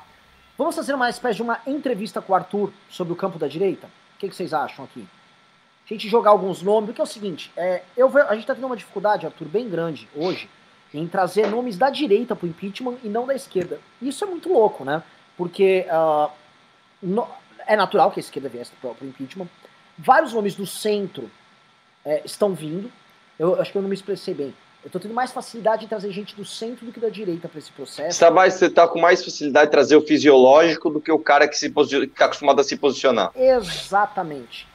Gente que era até lavajatista. E aí eu queria entender isso, e eu vou jogando nomes aqui nessa guerra hoje, que hoje, hoje assim, boa parte da, do, do, público, tem os seguidores também, você tem uma, uma fanbase gigante, estão enxergando as coisas já como elas são. Né? Ano passado foi um ano de transição, a galera tomou muito choque, é muita decepção junta. Boa parte da galera que segue você, segue o Nando Moura, que segue e também seguia o, o MBL, que seguia o Diego Rock, seguia uma galera. Boa parte dessa turma, porra, via, ouvia o teu vídeo, às vezes ia ver o vídeo da Tia Atualizei, às vezes ia ver um vídeo da professora Paula Marisa. E aí essa galera, porra, via lá, de repente ela começa a ver as fontes onde ela acompanhava as coisas falando coisas diferentes. Ela botava lá, via o antagonista, pô, tá falando outra coisa. De repente essa galera teve que fazer uma escolha. Acho que esse ano é, todo mundo ali fez uma escolha e os públicos se separaram. É, eu queria perguntar para você, assim, é, jogar os nomes e você falar como é que tá, como é que se vem ainda pro nosso lado, se vai demorar, pra gente tentar fazer aqui uma construção aqui, a gente saber como, como você vê, por exemplo, vou jogar aqui um, um nome clássico, nome fácil, dá para falar, já tá do nosso lado, mas como você acha que vai ser o papel do Nando Moura aqui no enfrentamento? Depois a gente vai para outro, outro. Quero saber o que você acha do Marcel, o que a gente vai fazer com um amigo nosso, por exemplo, o Paulo Martins, que é meu amigo, que também talvez, porra, tá demorando demais para começar a se posicionar. Como é que você vê esse game? Cara, vamos lá. Bom, do Nando Moura eu acho que, caralho, eu de eco aí. Aê. Bom, vamos lá. É, do Nando Moura eu acho que é o seguinte, o que acontece é que ele sentiu é, com ele o lance foi bem pessoal, inclusive, né? Ele era próximo ali, ele era realmente fã do Olavo de Carvalho. Ele e, e só, uma, só uma, uma pincelada aqui. Você pegar o Olavo de Carvalho, cara, o cara que escreveu o livro mais famoso do Olavo de Carvalho se chama Felipe Moura Brasil. O cara que publicou o livro mais famoso do Olavo de Carvalho se chama Carlos Andreasa. E o cara que mais divulgou o livro do Olavo de Carvalho na internet, número um, ninguém divulgou mais que ele, se chama Nando Moura. O, o Olavo de Carvalho brigou com os três. Os três caras hoje, que são, a meu ver, os maiores responsáveis pela galera mais jovem saber se sequer quem é o Olavo de Carvalho, hoje o Olavo de Carvalho caga na cabeça desses caras. Né? Então é esse, esse é o nível do cara. Mas vamos lá, no caso do Nando Moura tem esse, esse, esse lance pessoal, cara. Ele, ele pegou uma amizade, inclusive, com o Gil Diniz, né? E aí, de repente, ele viu todo mundo falar, meu, pau no seu cu e tchau, entendeu? Então, o que que acontece, cara? Eu acho que ele vem com toda a força, mas o Nando Moura, ele tem muita resistência, e eu até, eu até, eu falo pouco com ele, tá? Eu não, não tenho contato, não sou amigo, ele mora longe, né? A gente fala pouco aqui, mas é, muitas vezes a gente fala até por intermediários. Eu até falo para ele, ele tem até uma, um, um, medo infantil de não apoiar políticos, né? O que eu acho uma grande besteira, porque primeiro que ele já fez isso e quebrou a cara, e segundo que você apoiar indiretamente um discurso é apoiar políticos se você não citar o nome do cara. Se eu pegar e falar assim, ó, pessoal, eu acho que o certo é blusa azul, viu? Blusa, aí você olha os candidatos, que é o candidato que está Então é melhor que você fale o nome. Ah, meu, eu apoio aquele cara porque ele tá usando blusa azul. Amanhã o cara faz graça, você cita o nome do cara, ou o cara que fez merda. Entendeu? Aí, nesse, nesse aspecto, eu acho que, que, que tinha que, que, parar com isso.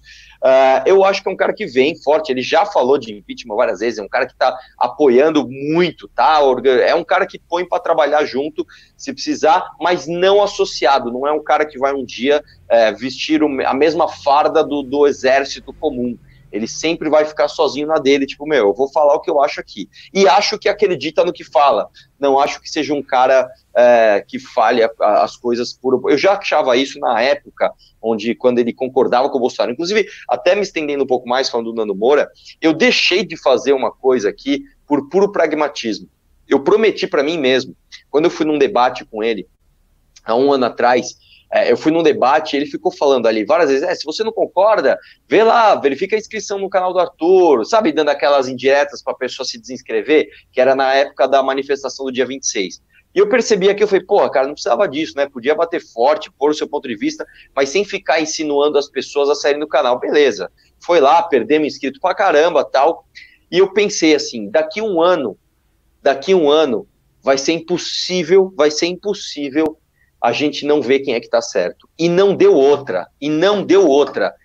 Faz, fez agora um ano, um ano do meu debate com ele, e tudo que eu falei ali no debate, falei, cara, eu não acho que essa manifestação é boa, porque, cara, eu tô vendo, cara, o Moro não vai ter mais independência, o COF não vai para frente, a Lava Toga não vai para frente, a Previdência está sendo enxugada pelo próprio Bolsonaro, mas não deu outra, cara. Tudo que foi falado ali, inclusive o próprio Eric Balbinos, que falou, eu acho, da forma errada naquela live, mas tudo que o Eric Balbinos falou naquela live, todo mundo trucidou o Eric Balbinos, que eu também não concordo com o jeito como, como ele falou, tudo que ele falou se provou verdadeiro. Tudo que ele falou ali se provou verdadeiro.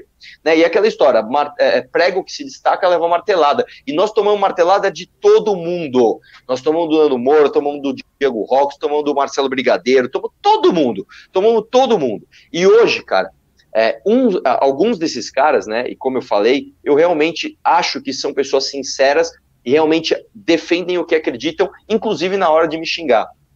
E é, eu deixei de fazer um vídeo reagindo ao meu vídeo debate com o Nando Moura, com as principais partes, né? Um vídeo de um ano, um ano após o debate. Eu até mandei mensagem para ele, ô, oh, mano, vamos fazer um vídeo assim. Ele, pô, não, pra mim não é legal, eu não quis. Eu falei, pô, então não vou fazer, que é para não fingir que eu tô querendo falar que eu tô com a razão e, e criar picuinha. Vamos junto num objetivo maior, que é independente de ego de YouTube ou de quem tá certo e tá errado, nós temos um inimigo que tá fudendo o Brasil inteiro.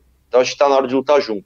Então acho que o Nando Moura é um cara que, se não colocar o rótulo, né, grupo tal, grupo Y, grupo X, é um cara que, por acreditar, vai defender muito, sim, já está defendendo com certeza o impeachment.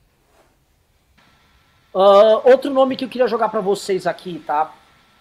Marcel Van Hatten e Partido Novo.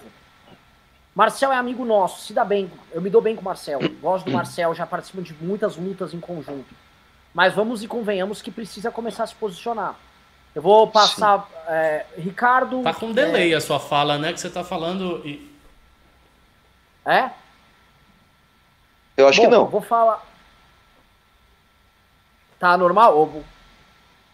Acho que tá, tá normal. Okay, vai lá. É, tá o problema com.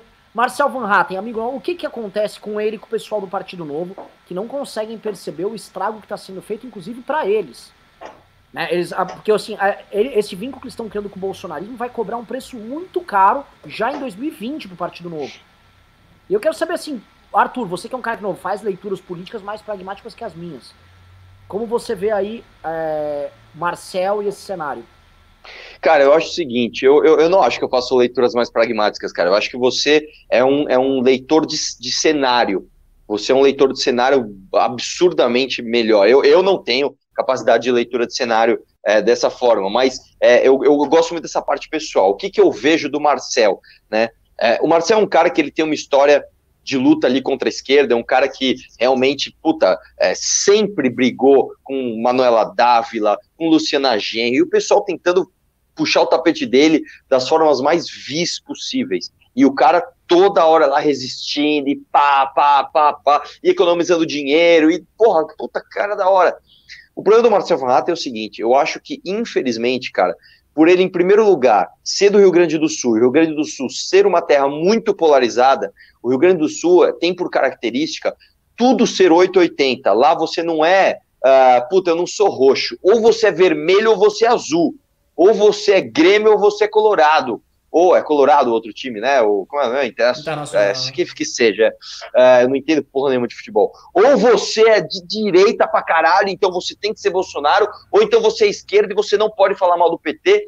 Então eu acho que ele ainda fica nessa dicotomia e acho que o Marcel Van Hatten ainda está fazendo uma conta pragmática perigosa. Ele está olhando muito para os números imediatistas de rede social achando que, puta, se ele fizer um comentário e muita gente cagar ali nos comentários, isso significa que, na realidade, é, pessoas vão parar de votar nele. Eu, eu não acho que isso seja verdade. Eu não acho que isso seja verdade. Tanto que, cara, o MBL é, é anti-Bolsonaro há muito tempo e só cresce. Tá, o meu canal, perdi inscritos, continua com 2 milhões e 600. O Nando Moura continua gigante. Diego Rox continua grande. O Marcelo Brigadeiro está crescendo agora. Tá? O meu Twitter nunca foi tão grande quanto agora né? E, e, e, outra, a gente começa a ter um público que nos leva mais a sério. Isso é uma coisa, cara, que eu até gostaria de falar pro Marcel, cara. O Marcel, ele é um cara que, diferente da gente, ele, ele, ele se preocupa muito com postura. O jeito que ele se veste, o jeito como ele fala, ele sempre quer passar uma ar de seriedade. Ele não é como eu, por exemplo, que aparece de moletom e, ah, e fala de qualquer jeito, e tô de meia aqui, ele jamais faria isso, entendeu? Ele é um cara mais assim, é, veja, Arthur, vamos falar, vamos falar aqui do Brasil, e ele sempre vem com citações acadêmicas e tal. Eu acho que o Marcel, cara, para ele inclusive continuar sendo levado a sério, e é um cara que merece, é um cara que merece ser levado a sério, tá? Ele precisa parar de flertar e ter medo de maluco. Ele precisa parar de aplaudir retardado. Ele precisa de parar de fazer isso para de fazer aquelas críticas pontuais. Né? É, é, eu não acho que ele se chega perto da, do mau caratismo e da, do, do, ridículo que é um Rodrigo Constantino, um Caio Copano, um cara desses, mas o lance é que eu acho de fato que o Marcel ele tá, ele evita o conflito é, acima da medida. Mas eu acho que sim, cara. Se vier um impeachment e falar, Marcel, é o seguinte, velho, o cara quebrou essa estrutura da República. Qual é o teu papel na história? É ser o cara que não vai, não, não, não vai dar tiro em judeu, mas vai fazer arma para o exército alemão porque dá dinheiro, ou é o cara que vai estar tá na linha de frente ali, é, tomando. Ah, não, não, pode crer. Então eu acho que na hora do vamos ver, ele vem junto. Ele vem junto. Mas eu vou jogar aqui, tá, para mim tá quase uma entrevista aqui, até mudou o título da live para entrevista. Ricardo quer fazer algum comentário aqui, que é, é interessante essa leitura sobre a cabeça dos agentes políticos. O Arthur falou um ponto Eu acho que tem uma pessoa cujo posicionamento todo mundo está querendo saber, e aí eu fazer uma pergunta, é, é, polêmico. É a Janaína. Todo mundo quer saber da Janaína, Sim. porque a Janaína foi uma pessoa que deu uma guinada grande.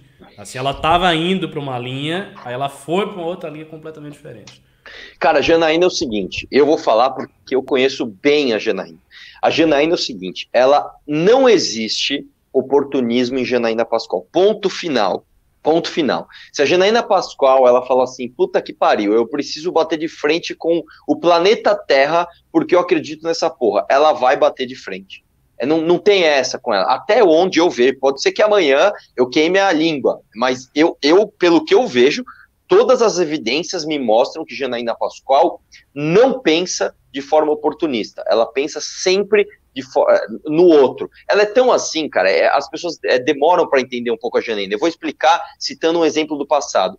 A Janaína Pascoal, uma vez, ela foi, eu não lembro qual foi a ocasião, ela estava frente a frente com a Dilma, e eu lembro que ela quase chorou, cara, falando, ai, Dilma, eu, eu não quero te atacar enquanto mulher, eu não, é", e, e ela quase chorou, e, e, aí você pega, tipo assim, a imagem da mulher ali batendo contra os desmandos do PT e girando a, a blusa e porra e pai, não sei o que lá, escreveu a peça que derrubou a mulher, e de repente você pega ela ali e ah, é uma falsa. Não é, não é. Eu conheço ela. Ela é uma pessoa muito preocupada com o care, com, com, com o cuidado com o outro, com, com o tato, com a, a, com, a, com a relação intrapessoal que você vai ter com uma pessoa. E eu acho que a Janaína Pascoal, cara, ela realmente, ela realmente acredita que, que se você vai se você vai realmente pegar e falar assim, ó, tem um crime aqui, isso tem que estar escrito ipsis literis, e isso tem que ser interpretado preto no branco. E eu entendo, eu não concordo, mas eu entendo quando ela fala assim, porra, eu não consigo ver crime aqui, puta, cara, eu, eu, entendo, mas a gente tem que preocupar mais com o desvio do Dória do que com o pessoal falando besteira. Eu entendo, não concordo, mas entendo o ponto de vista dela. Mas tenho certeza, eu conheço a Janaína, cara. Ela não, ela não consegue achar normal, e ela não vai achar normal, e ela não vai passar pano para isso, para um cara oferecendo vaga pro STF, pro PGR que tá investigando ele, cara. Sabe? Então, não, não pode. E a gente tem que lembrar, tem mais um elemento, e eu não sei dizer o quanto que isso afeta a Janaína Pascoal. A gente tem que lembrar que o pessoal do direito, especificamente, isso aqui, cara, não é xingamento, mas é, é, é, é, a gente sabe qual é que é.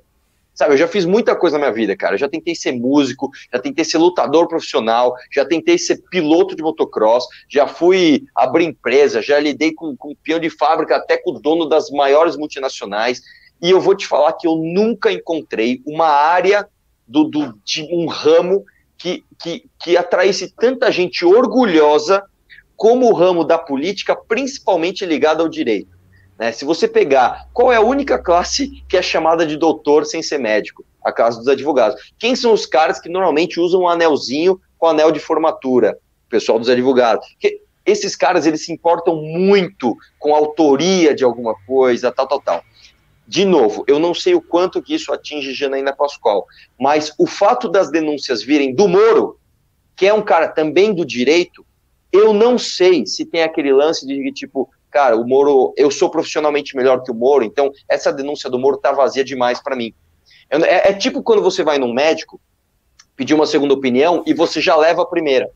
Você chega lá no médico e fala, ó, oh, médico, tudo bem, eu fui no médico A, e o é, médico A falou que eu tenho isso, isso e aquilo o médico B vai falar, não, realmente, tal, mas em vez de usar o remédio tal, eu prefiro usar o remédio tal. Vai ter isso, velho.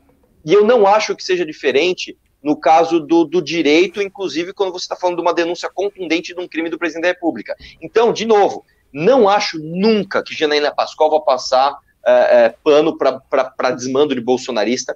Não acho nunca que Janaína Pascoal vai agir de forma oportunista. Meu, imagina, a mulher que foi no, no discurso do Bolsonaro, que ela ia ser vice, falando, meu irmão, isso aqui tá parecendo petismo ao contrário. Você acha que ela está querendo acenar para Minion? De jeito nenhum. Ela é muito mais forte do que isso.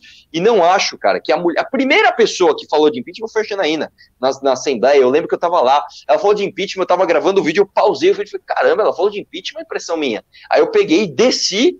Aí, caramba, não, é, ela tinha, ela tinha ou impeachment, ou ele renuncia, aliás, impeachment, desculpa, renúncia. Ele tinha que renunciar para o Mourão assumir essa crise, tará, tará, tará, tará. Então não acho que que vai agir com. Na hora do vamos ver, vem junto também, com certeza.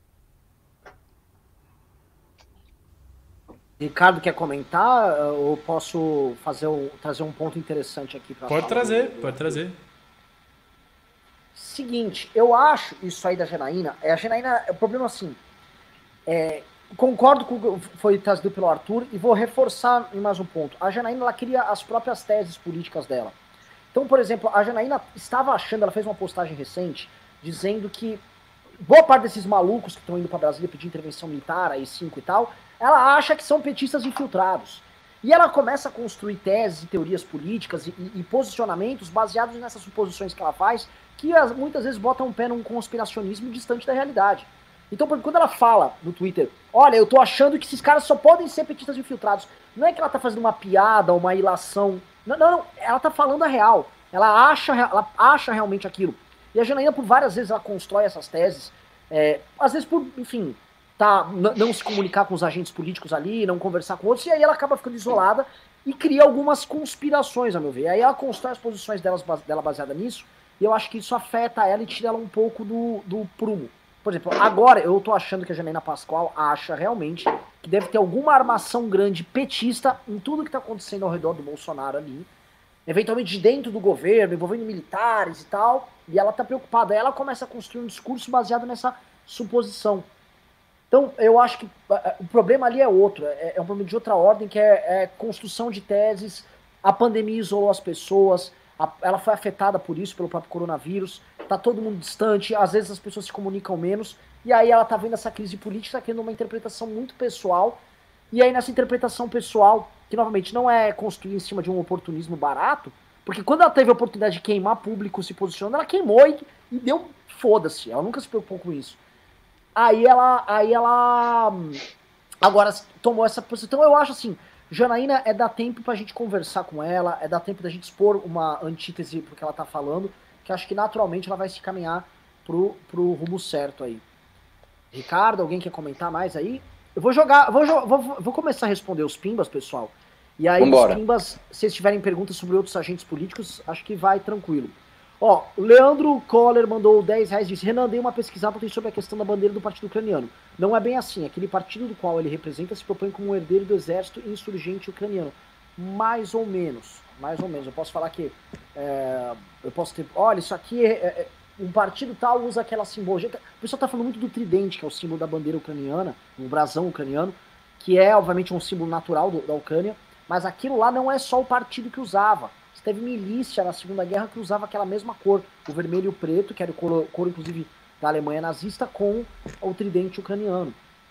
Varley Miller mandou dois reais, disse SG preta clássica com escudão, clássico, já tive é, uma dessas e foi roubada. Vitor Fernandes mandou três reais, disse, mandou nada. André Gerbelli mandou dois, disse, Renan parece o nazi do Ira mais jovem, não.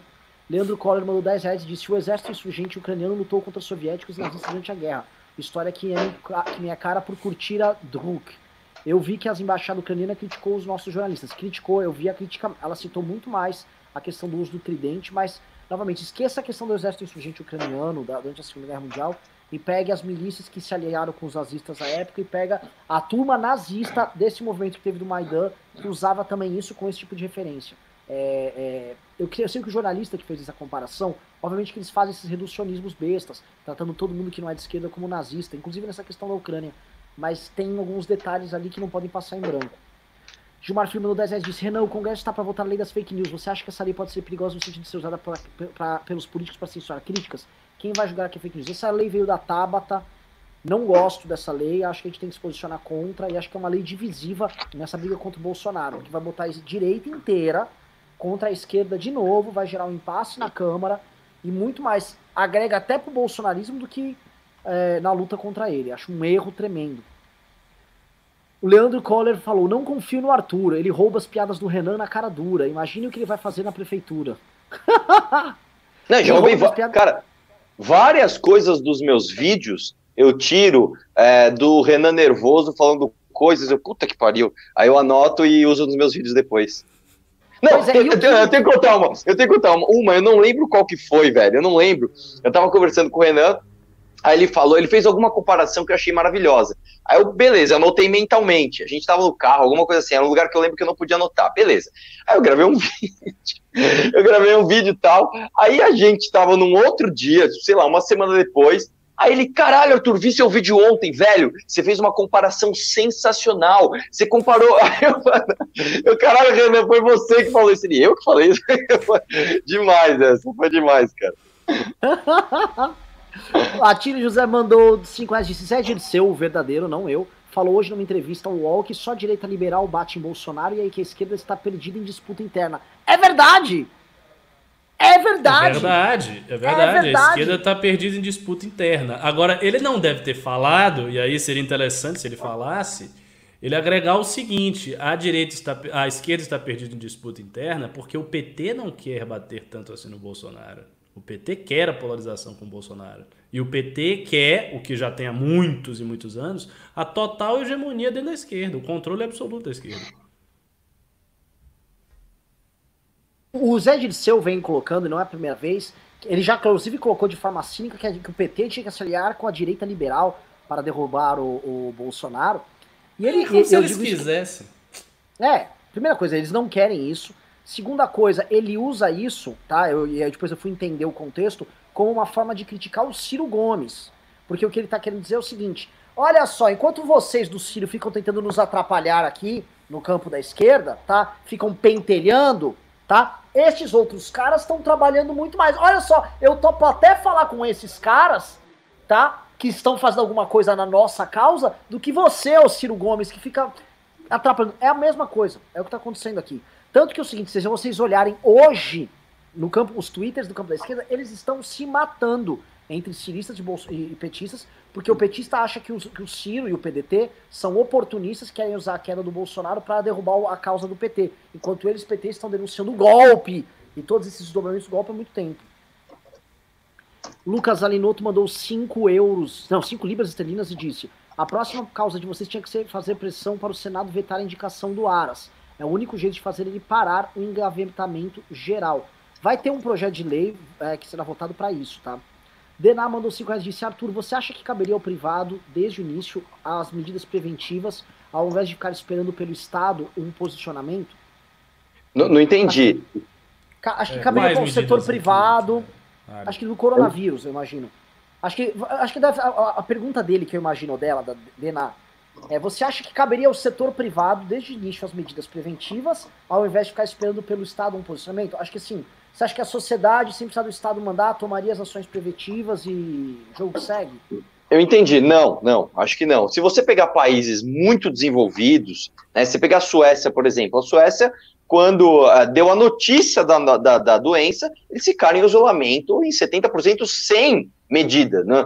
ninguém tinha falado para fechar comércio, os caras, pessoal, Vamos fechar aí? Vamos, mas por quê? Todo mundo lá tem grana, todo mundo lá tem um nível de instrução muito alto, todo mundo lá tem uma preocupação muito grande com o próximo, e os caras pegaram e falaram assim: não, vamos fechar aqui, porque o cara, ele, ele fica em casa, ele não morre de fome. Aqui não tem jeito, cara. Aqui, aí, ó, cara, com quarentena forçada, com quarentena, quarentena forçada, com quarentena compulsória, com os caras, não é lockdown, não é lockdown, a gente não teve lockdown. Com, pessoal, fecha. Eu vejo tudo funcionando, cara. Eu vejo tudo. Cara, eu acabei. Hoje eu tive que pegar a Radial Leste, que eu vou soltar um vídeo depois. A gente fez um, Eu vou falar, vai. A gente foi visitar os hospitais de campanha, vai sair já já o vídeo. E, cara, o trânsito absurdo. Então, assim, você vai falar, porra, claro, a gente ficou com o pior dos dois mundos. A gente ficou com o pior do, do, do, do da, da, da, doença se espalhando, porque não parou, e com o pior do impacto econômico, porque você para, mas não para, mas para, mas atrapalha. Tem um monte de gente morrendo de fome aí porque realmente não conseguiu abrir seu comércio, porque está numa região que tem fiscalização, enquanto tem outro lugar que não tem, o cara está abrindo, ou com meia porta, ou com. É, então, assim, é, é, eu não acho que se coubesse só iniciativa privada, a gente teria uma quarentena maior, mesmo porque, cara, a gente tem que lembrar que a gente tem um presidente retardado. Quando a gente teve um, um, um, isolamento bom aqui em São Paulo, antes das medidas estarem tão restritivas, o Bolsonaro deu aquele discurso dele lá, falando que ah, meu histórico de atleta, né? E é engraçado como ninguém lembra disso. É só uma gripezinha tal. Ele falou, cara, é só uma gripezinha, meu histórico de atleta, é só por cloroquina, tal, que, No dia seguinte, o isolamento que estava quase 70% caiu para 44%. Então, assim, não, não foi uma lei que ficou mais frouxa. Né? Um governante, quando falou, fez com que as pessoas saíssem mais na rua. Então, eu não acho que é, só a iniciativa privada é, daria conta disso. Um dia sem ódio, um dia em vão, mandou cinco reais disse, falem sobre a contradição de pagar pau para o Euromaidan e ser contra o globalismo, entre aspas mesmo, no vídeo.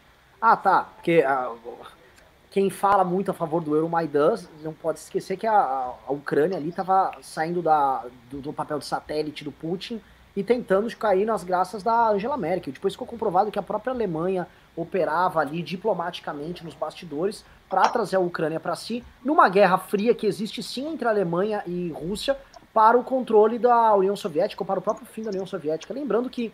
União Europeia, que União Soviética.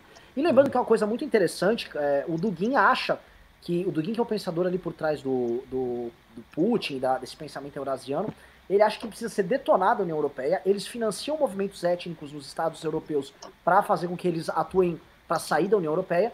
E ele quer que a Rússia, ela inclusive tem uma linha uma, uma rede que ele quer Paris, Berlim, Moscou, uma coisa assim, uma rede de influência. Ele quer que a Rússia exerça a influência que hoje a Alemanha tem na União Europeia sobre o continente europeu. O Ricardo talvez possa falar mais sobre isso aí. Não, é, é exatamente, você está absolutamente certo. E eu só acrescentaria a recomendação de um livro que, assim, esse livro não é, não é de todo bom, não, tem muitas falhas. É o livro War for Eternity, do Benjamin Teitelbaum. É um livro sobre a escola tradicionalista, sobre Dugin, Olavo Steve Bannon. Tem algumas partes bem interessantes. E sim, a ideia do, do Dugin é criar vários movimentos nacionalistas na Europa inteira, especialmente na França e na Alemanha, Na França a coisa está mais ou menos encaminhada, porque você tem a Frente Nacional com a Marine Le Pen, que é muito alinhada a esse pensamento, então para ele não seria difícil essa influência. E o Steve Bannon também já palestrou junto com, a, com o grupo da, da Marine Le Pen. E sim, é, é, é uma contradição de fato. Agora é interessante, esse o, o Maidan ele foi lido pelos brasileiros de uma maneira muito estranha.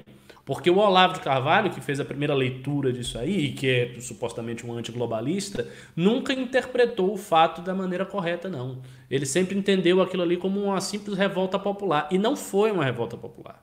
Na Ucrânia houve presença de é, é, é, é grupos paramilitares, de mercenários, de pessoas armadas com dinheiro. Não foi uma coisa, ah, o povo chegou, se sublevou e jogou o pessoal na lata do lixo. Simplesmente não foi isso que aconteceu.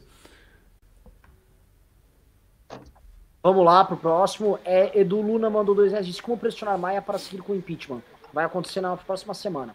Gabriel Gomes mandou 18,90 disse: eu entrei, eu entrei grupo de bolso para zoar os caras. Tinha um cara falando que sonho mesmo é com a volta do nazismo. Tem o print se quiser.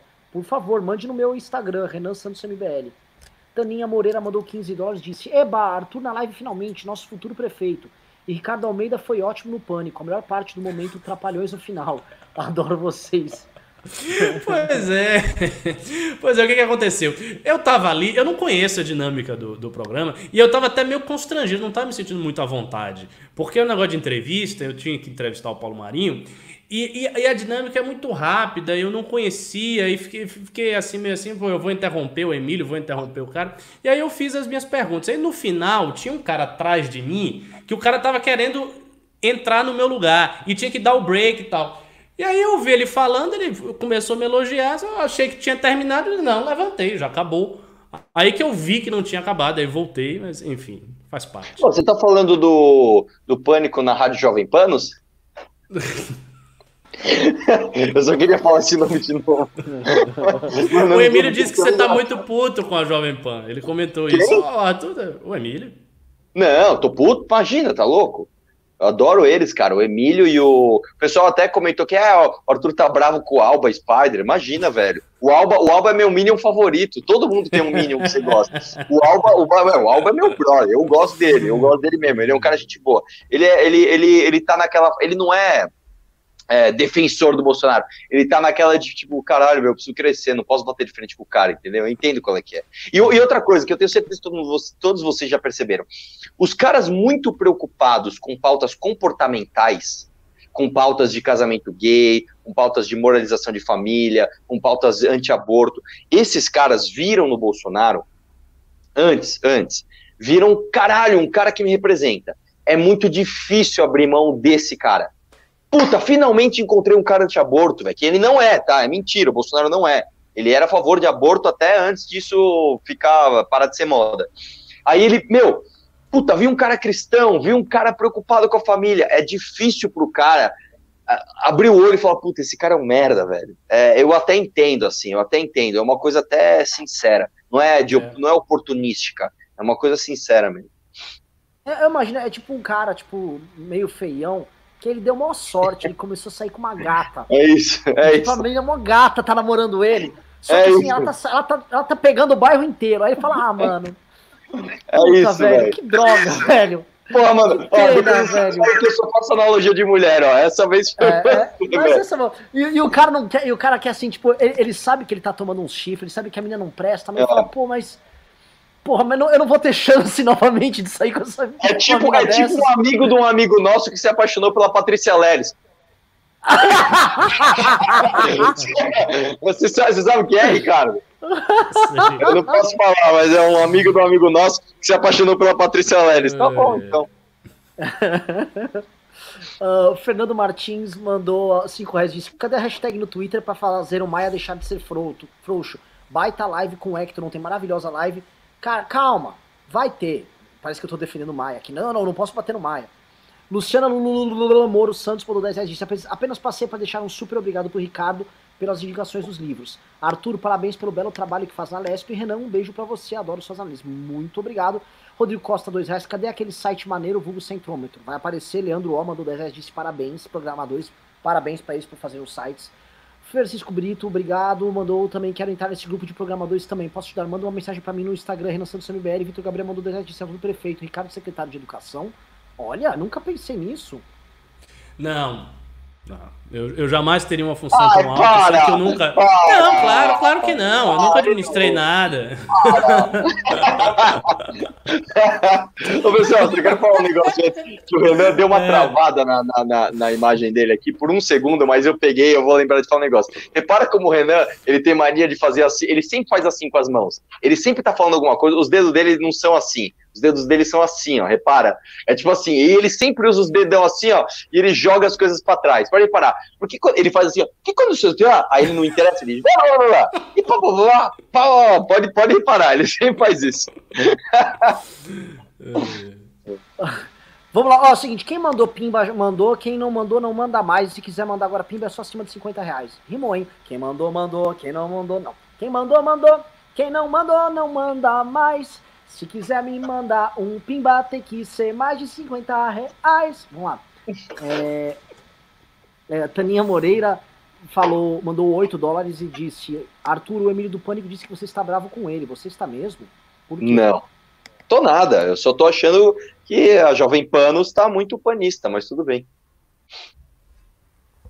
Olá, Ricardo Farnock mandou que 5 reais disse: Eu fico muito triste que Pepe veio por Wave é, Outrun estejam sendo usados para essa galera maluca. Aí acompanhar essa cultura é associada de, associada de É que assim, é, é, essa cultura, o próprio Pepe, essa turma, isso surgiu já com uma cultura adaptada para o universo americano. Aí os caras trouxeram para cá, tal, não dá nem para falar que é uma corruptela. É uma tropicalização, tipo rock nacional, cara. Tá usando guitarra, tal, usa os ritmos, mas é cantado em português com, umas, com uns temperinhos daqui, mas não é, eu acho que assim, o, o Pepe ele é associado com esse tipo de direito, esses símbolos são associados com isso aí. É, critiquemos ou não, né? Depois eu queria saber a opinião do Ricardo, o que, que ele acha dessa, dessa subcultura aí. Né? Se gosta, não gosta. Desse negócio de alt-right, essas coisas, é. eu, nem, eu sinceramente eu nem acompanho. Eu nem acompanho. Assim, eu, eu conheço a escola tradicionalista. Guénon, é, é, Marazwami, Martin Lins, mas esse negócio da a da alt-right em si eu não acompanho. Não acompanho. Não, o que, o que... Eu sei que quem inventou o termo é um cara que não tem nada de racista. Ia ser um grande erudito, o professor Paul Gottfried. Ele que criou o negócio do alt-right. E aí daí o termo foi usado e, e, e, virou apanágio desses grupos nacionalistas brancos, tipo Robert Spencer e companhia, mas não, não acompanho não. É, não, o que tem, eles têm, ele, a militância molecada de alt-right, ela não ela não leu esses autores, nem sabe o que é, eles recebem uma corruptela disso por via do Richard Spencer, por alguns caras que são formadores ali, mas mesmo eles também conhecem pouco. Eu queria que você entrasse em contato com um dos caras da alt-right inglesa, que é o. Dá até pra fazer uma entrevista com ele, que é o. Ai caramba, Tom Roswell do site Survive the Jive, do canal Survive the Jive. Esse cara é um. Conhece, conhece profundamente de Genon, de Shuon e tal. É? é um pagão. Qual é o nome é do, um pagão. do canal? Survive the Jive.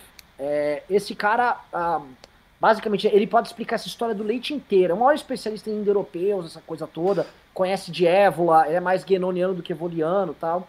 Mas ele conhece. Esse cara é um cara que leu, conhece. E embaixo dele você tem os minions disso que não conhecem. Ah, fica o sapinho, o copinho de leite e tal. Hum. Juca mandou dois reais, falou, comentem sobre o PL 26. Ah, inclusive eu já falei com esse Tom Roswell, falei de você que você que promoveu o debate do Olavo com o Duguin, ele ficou absolutamente mesmerizado. ah, esse, atrás, esse debate teve impacto. O livro do Taitenbaum fala sobre esse debate. Tem um Sim. pedaço do capítulo do livro que fala sobre isso. Uh, Lam Júnior mandou 50 reais disse: Bolsonaro nos decepcionou. Apoiei ele nas eleições, consegui voto para ele, mas não esperava que ele fosse dar um 180 nas promessas dele tão rápido. Lembro dele falando: se filho meu fez coisa errada, vai ter que pagar. Abraço dos. Ele vivia dizendo isso. Ele vivia dizendo isso. Se filho meu fizer coisa errada, vai ter que pagar. Lembro disso. Abraço dos. Pagar a parte uma... dele, né? Eu vou falar um negócio aqui, eu não sei exatamente, eu estou aqui numa zona cinzenta do ponto de vista de lei eleitoral, mas eu vou falar do mesmo jeito, tá? Que o, o Lam Júnior é do nosso grupo do MBL do Mato Grosso do Sul, tá? É, Acho importante, uh, nós falamos em eleições, ele citou eleições, vai ter eleições municipais agora, a gente sabe da importância de grupos de WhatsApp é, municipais para os candidatos a prefeito que terão aí, tá?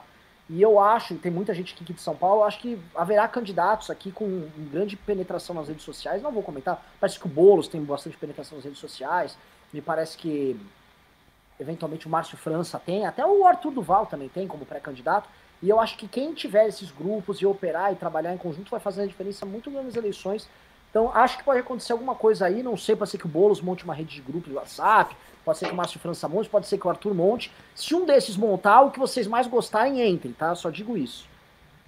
Arthur Duval, Arthur Todorov mandou 8 reais disse. Essa é pro Arthur Coragem Duval. No campo da oh. política, tem como pegar muita mulher? Não, é ruim pra caralho, bicho. A não ser que você é, seja, sei lá, uh, um cara, sei lá, um cara da majoritária. Se você for um cara que controla orçamento, você vai pegar muita mulher. Senão, você vai ficar. Puta, eu falar, fazer uma piada, mas era muita mancada, mas deixa. Arthur Todorov mandou novamente Renan 2030. Arthur é o meu. É o meu Arthur Todorov é meu, meu chefe de campanha fictício, do mundo, do mundo fictício. Felipe Alzim mandou 5 reais disse: Quais as funções do Ricardo Almeida e do Rafael Riso no seu gabinete? Excelente curso de política, aliás. Quando terá o 3.0? É para mim, eu não entendi. Eu, pra, eu ouvi riso e gabinete. Ah, não. Quais as funções, o que fazem o Ricardo e o riso no seu gabinete? Excelente Bom, o Ricardo. política. Obrigado pelo, pelo curso. Pena que você não falou isso antes do, do da, da, da, inscrição acabar, né? Não dá para vender mais. Mas enfim, o Ricardo, cara, bom, ele tá aqui. Ele é um cara que vive política, milita no movimento desde sempre, tem um currículo invejável e ele faz toda a parte da minha revisão intelectual e toda a parte uh, da tese que a gente, que é assim, é uma coisa que ela não aparece tanto, mas ela é fundamental. Ricardo, senta aqui. Qual que é a tese do o que está acontecendo, velho? Eu não tenho tempo para ler René Guénon e falar, cara, tem um cara acadêmico que já previu isso, velho. Isso aqui é uma tese assim, assim, assada, é meio malucada. Então não entra nessa, não faz, não faz esse símbolo, não simboliza. Não faça uma live tomando uma porra de um copo de leite, porque isso simboliza uma parada que você não tá ligado o que, que é. Entendeu? Ah, entendi. Então é, é isso que ele faz. E o outro, quem que era? O Riso. Riso. Rede ah, social, o Riso. Bom, o Riso, o Riso não, precisa, não precisa nem falar, né? O Riso, na verdade, é o seguinte: eu vou dizer que para você. Os memes mais lindos da internet, não só os da minha página, de qualquer rede social que você vê, foi inspirada num meme do Riso. O Riso é foda, bicho. É ele que cria os melhores memes, é ele que faz as melhores edições, é ele que vai lá nos comentários e, puta, Turo, ó, eu sei que você não gosta disso, mas eu tô vendo umas, uns 6, 7 usuários aqui que estão o tempo todo fazendo o mesmo comentário. Acho que era legal bloquear esses caras. Puta, Turo, tem um cara que te mandou mensagem, eu conheço esse cara que ele é influente, não sei aonde, quer falar com você. Então, toda essa parte de mídia social, não só o da porta para fora, né, que é o meme, que é o vídeo, que é essa parte mais viu, mas a porta para dentro. Arthur, você está recebendo muita mensagem de gente que realmente é, não gostou de quando você falou assim de um negócio. E a gente está te mandando mensagem, o cara não está comentando para aparecer. É pessoa que eu tô vendo aqui já comentou coisa boa de você, e o cara, é, essa parte que é fundamental para nós, é uma coisa, isso é uma coisa, inclusive, que nós fazemos com maestria, cara. Nós fazemos melhor do que qualquer outro político que tem 10, 20 assessores, cabo eleitoral, numa portinha no, no interior, esperando alguém vir reclamar dele. A gente tem uma leitura de, de, de cenário por causa dessa penetração, dessa administração que nós fazemos é, de rede, que é sensacional, cara. Inclusive o Riso ele ganha muito pouco por tudo que ele faz. Vamos lá, Anderley Pastelo mandou 5 reais e disse: Arthur, você é crítico do inquérito das fake news no STF? Só um sim ou não? Sim, claro, porque, porque é muito barato. É só ver meu vídeo de anteontem ou ontem, um desses vídeos aí. Beni101 mandou 50 reais e disse: Considerando que nós passamos sufoco no presidencialismo desde a redemocratização, a simples mudança para o sistema parlamentarista seria o suficiente? Nossa, blá, blá. Quais seriam as ideias para resolver nosso sistema político? Eu já posso responder assim, eu sou entusiasta do parlamentarismo, o Ricardo é contra, já tivemos alguns debates interessantes aqui, mas eu já digo, a simples mudança não resolve bulhufas. Bulhufas, porque você vai ter uma adaptação do sistema político para manutenção de seus privilégios aqui, estou soando um, quase um Minion falando isso, mas não estou podendo puxar os, os tiques dele não, eles vão se adaptar e vão tentar sobreviver e vão sobreviver com algum sucesso nisso. A questão toda é que eu acho é um sistema melhor, olhando quando o sistema é melhor do que o sistema presidencialista que a gente tem, e acho que isto acompanhado de uma reforma política e acompanhado de uma estruturação de uma direita a, é, com ramificações na sociedade civil. E por que eu estou falando da direita? Porque a esquerda já tem essa ramificação. tá com voto de opinião, participando do debate nos interiores dos estados do Brasil, em diversas regiões. E isto vai criar uma democracia baseada em opiniões e posições diversas, que vai se refletir nos partidos e que vai começar a demolir essa estrutura político-partidária que tem. Se isso não for construído como um todo, não adianta mudar para monarquia, pra... a meu ver, não resolve. Tá? Ainda que eu considere que é bem melhor. Opera mais fácil do que o nosso, parlamentar... nosso presidencialismo. Alguém quer comentar? Não, eu, eu, eu só, eu só acrescentar. Vai falar? Vai lá, vai. Eu só, não, eu só acrescentaria o seguinte: se todas as pré-condições forem satisfeitas, até eu sou a favor do, do parlamentarismo. A dificuldade é na pré-condição. Ou seja, conseguir ter uma direita com capilaridade, muito, muita opinião, debate público muito intenso. É, Para isso você teria que mudar muito a estrutura até social do Brasil. Não é uma coisa tão simples, não. Mas Cara, se eu isso acho tudo que... fizer. Eu acho que o problema é pior do que só o sistema. Eu acho que é o seguinte, meu irmão. Você pode... Escolhe um parlamentar que você não gosta. Escolhe, escolhe 10. Vamos falar Alexandre Frota, vamos falar Rodrigo Maia, vamos falar Davi Alcolumbre. Vamos... Eles estão lá por quê? Porque eles tiveram voto pra caralho. Ah, mas é parlamento. Os caras vão estar tá lá. Não tem jeito. Não é isso que vai mudar. O que vai mudar é você mudar o nível da população. Ponto. A gente, infelizmente, eu falo isso sem medo, nós temos uma população que não sabe votar. Ponto. Não importa se é sistema distrital, sistema distritão, se é proporcional lista aberta, se é parlamentarismo, se é... a pessoa não sabe votar. Agora, se a gente pegar que uh, os nossos últimos, os nossos presidentes nas últimas duas décadas, né, foram escolhidos, cara, nós tivemos Lula, Dilma e Bolsonaro. Então, se tem uma coisa que a gente não sabe, a gente, uh, a gente não sabemos escolher presidente, já diria Roger. E é verdade, velho. Infelizmente, eu acho que o presidencialismo deixa isso cada vez mais, uh, mais à mostra. Vamos lá. Uh, Thiago Tricolor mandou 10 reais, disse Ricardo, sou alagoana, a eleição de Collor foi barata também, praticamente outro azarão. Os filhos também, os filhos dele também o acham até hoje predestinado. A força secreta de Jair Bolsonaro talvez seja fake news. Duas bombas para a democracia. Mano, não será que os filhos do Collor acham ele presidente? Discordo, assim. A, a eleição do Collor teve um fator que você não pode desprezar. A Globo. A Globo. Se não, tivesse, se não tivesse a Globo, se a Globo não tivesse dado um apoio decisivo na eleição do Collor, não teria acontecido. É verdade que ele surge como um azarão. Ele surge como uma figura outsider, o cara que vai perseguir os marajás e tal, não sei o quê. Mas ele já tinha sido governador de Alagoas. Ele não era tão outsider quanto o Bolsonaro. Ah, mas o Bolsonaro foi deputado federal. Sim, ele foi deputado, mas ele ficava lá e não fazia nada. Então, ele, ele era muito mais outsider do que o Collor. E não teve Globo com ele. E não acho que foi fake news. O, o que eu acho que po possibilitou a eleição do Bolsonaro foi isso aqui: rede social. A rede social, do mesmo jeito que a rede social possibilitou manifestações de milhões com uma organização que era minúscula e sem dinheiro, como o MBL, e o MBL organizou aquilo ali, isso, aquilo só foi possível graças às redes sociais, a eleição do Bolsonaro também só foi possível graças às redes sociais. Se você tivesse, veja, se você tivesse a tecnologia apenas da televisão como comunicadora, Bolsonaro jamais seria eleito. Cássio Palucci mandou 10 reais e disse: Bolsonaro pensa que o exército vai derrubar tudo, fazer o trabalho e depois entregar o poder para ele de novo? Tipo, só fecha o Congresso e o STF e depois pode ficar de boas? Exatamente. Tem uns Minions, inclusive, que estão saindo com um novo slogan, que eu já vi, amigo meu Minion. É, intervenção militar com Bolsonaro no poder. Ah, sim, sim. Entendeu? Não é qualquer uma. É intervenção militar com Bolsonaro no poder. É tipo é, assim, eu, eu, quero, eu quero ditadura militar, mas eu ainda quero escolher, escolher o, o ditador. Exatamente. Daqui a pouco você vai votar no seu militar. Você vai pôr os caras para fazer Qual militar você achou que fez melhor? Nessa o Bolsonaro perderia, então tem que colocar outra, mas enfim. É isso. É isso. É muito bobo. Eu lembro da. Desculpa fazer esse parênteses aqui. Eu lembro da época das manifestações, que tinha toda uma intervenção militar. E eu gosto assim, né? Porque eles gostam de desenhar como seria a intervenção militar deles. Então, alguns tinham a intervenção militar onde o Moro ia julgar os corruptos do Brasil. Então, exemplo, os militares invadiam o Congresso, tiravam. Puta, cara, tinha que achar isso daí. É, aí eles, Moro! Moro, vem aqui já! Aí o Moro, tipo, vai, mano, de terno, todo sério, assim, oi, cheguei. Moro, você precisa julgar esses ladrões! Aí tá, tá assim, 503 deputados e o Moro assim, todos condenados! Aí os Aí, mano, o Brasil é. Esses caras são muito bobos, velho. E você sabe o que é o pior? Esses caras ganharam. Esse é o pior. Esses caras estão no poder. Essa mentalidade ganhou. É. Não, é. Cara, o, o, se você pegar aquele seriado The Office, o Bolsonaro é muito o Michael e, o, e os ministros e os Minions são o Dwight, tá ligado? É muito, é muito assim, é muito sim.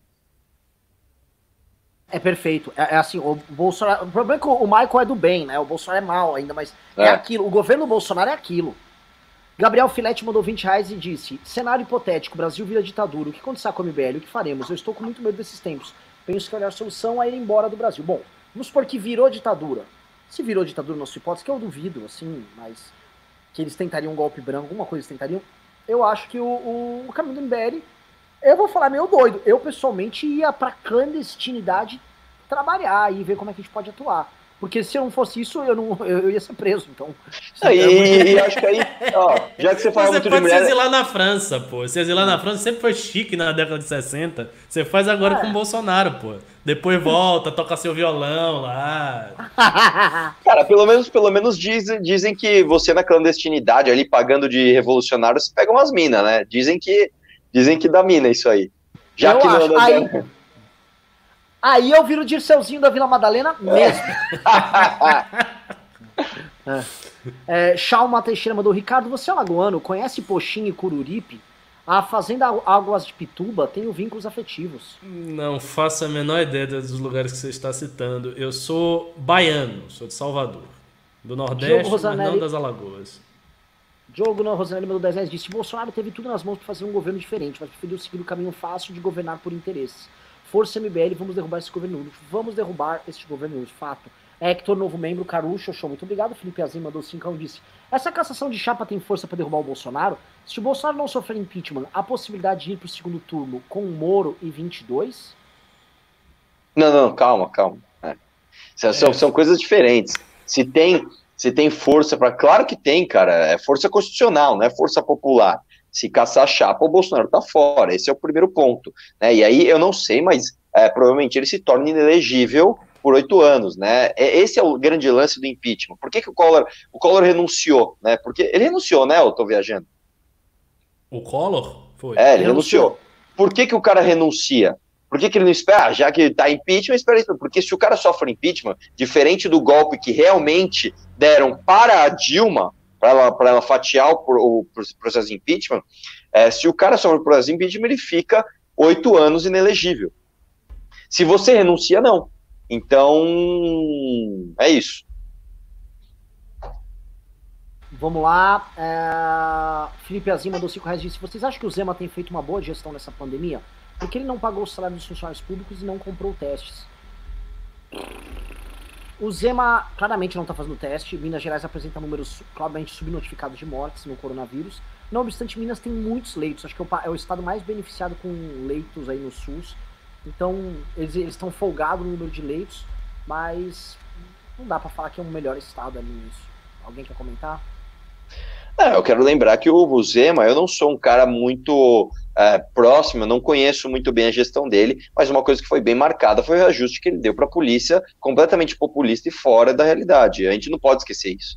Não é um detalhezinho. Ah, mas ele fez aquele negocinho. Não é, cara. Ele fez aquela puta daquela cagada, entendeu? Então, Vamos lá. É... Luciana Ludogério Moro Santos falou sobre a pandemia. A abertura gradual dos comércios no Brasil é sensato. Estamos no caminho certo. Eu vou falar um negócio, tá?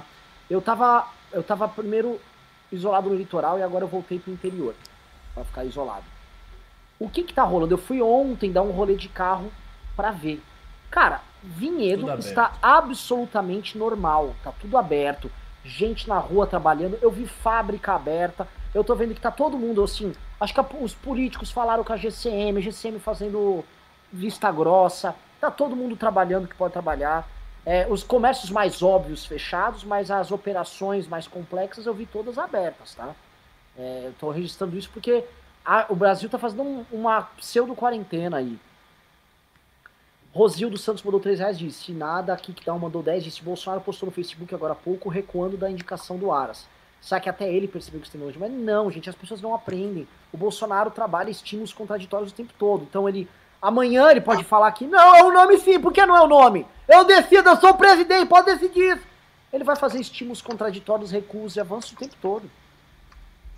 A LMN mandou 5 reais disse: Cadê a Janaína Pascoal? Ela está apoiando o movimento de vocês? Se não, porque a gente comentou. Marcos Paulo mandou 5, diz: Ricardo, nesse debate apontou para uma convergência de interesses do PT e Jair Mezenga, Mezenga, acho por causa do Rei do Gado, em atacar as instituições. Hashtag temerário. Uh, João Pedro Maciel disse: Esse lance de escolha chegou forte aqui em casa. Meus pais escolheram o outro lado e só se enchem de Terça Livre e Jovem Pan. O clima tá tenso aqui. Cabe a você virar teus pais. É, você sabe uma coisa simples? Assista o MBL News na TV. Tem TV com o negócio do YouTube? Assista lá, bote. Aí o cara fica vendo. Bote. Bote, meu filho. Meu filho.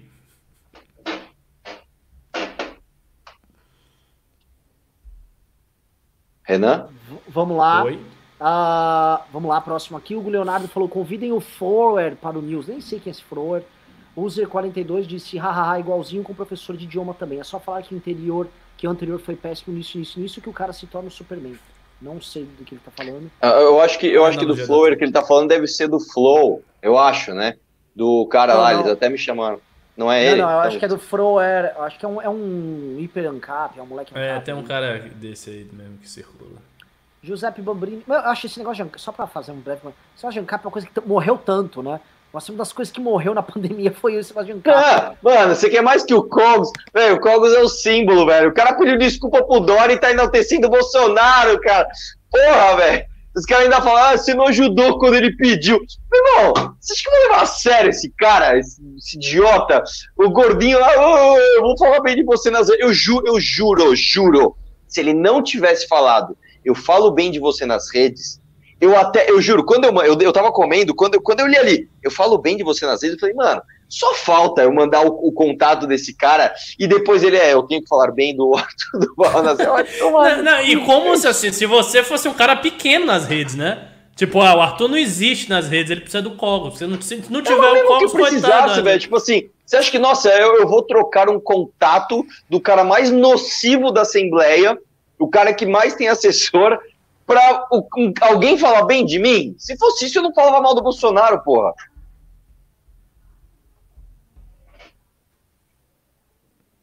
Vamos ao próximo Pimba. Ah, agora eu acho que eu entendi. Rapidão, o pessoal tá falando muito, ah, o Renan, larga a maconha, larga a maconha. Eu acho que eu entendi agora. Você realmente tá com delay, velho. Tá, eu falei, tá, de vez em quando tá com delay. Você fala, aí, você... aí depois vai. Eu, eu acho que o tipo maconheiro é, é um tipo estiloso. Não sou é, mas agora tá sem o delay, agora tá bom. Luiz Felipe Braz mandou 5 libras estrelas disse: E o PT? O que vocês acham que eles vão fazer durante o impeachment? Para eles não me parece uma boa estratégia apoiar a queda do Minto. Abordamos isso aqui já. É, é verdade. assim, se o impeachment for muito forte, o PT vai apoiar. Vai ter que apoiar porque a pressão das bases vai ser muito grande para eles. Mauro Kviatovski mandou duas libras esterlinas disse: Arthur, qual a sua opinião sobre o Caio Coppola? Caio Copano, ué. O Copano, quanto ele, quanto ele doou?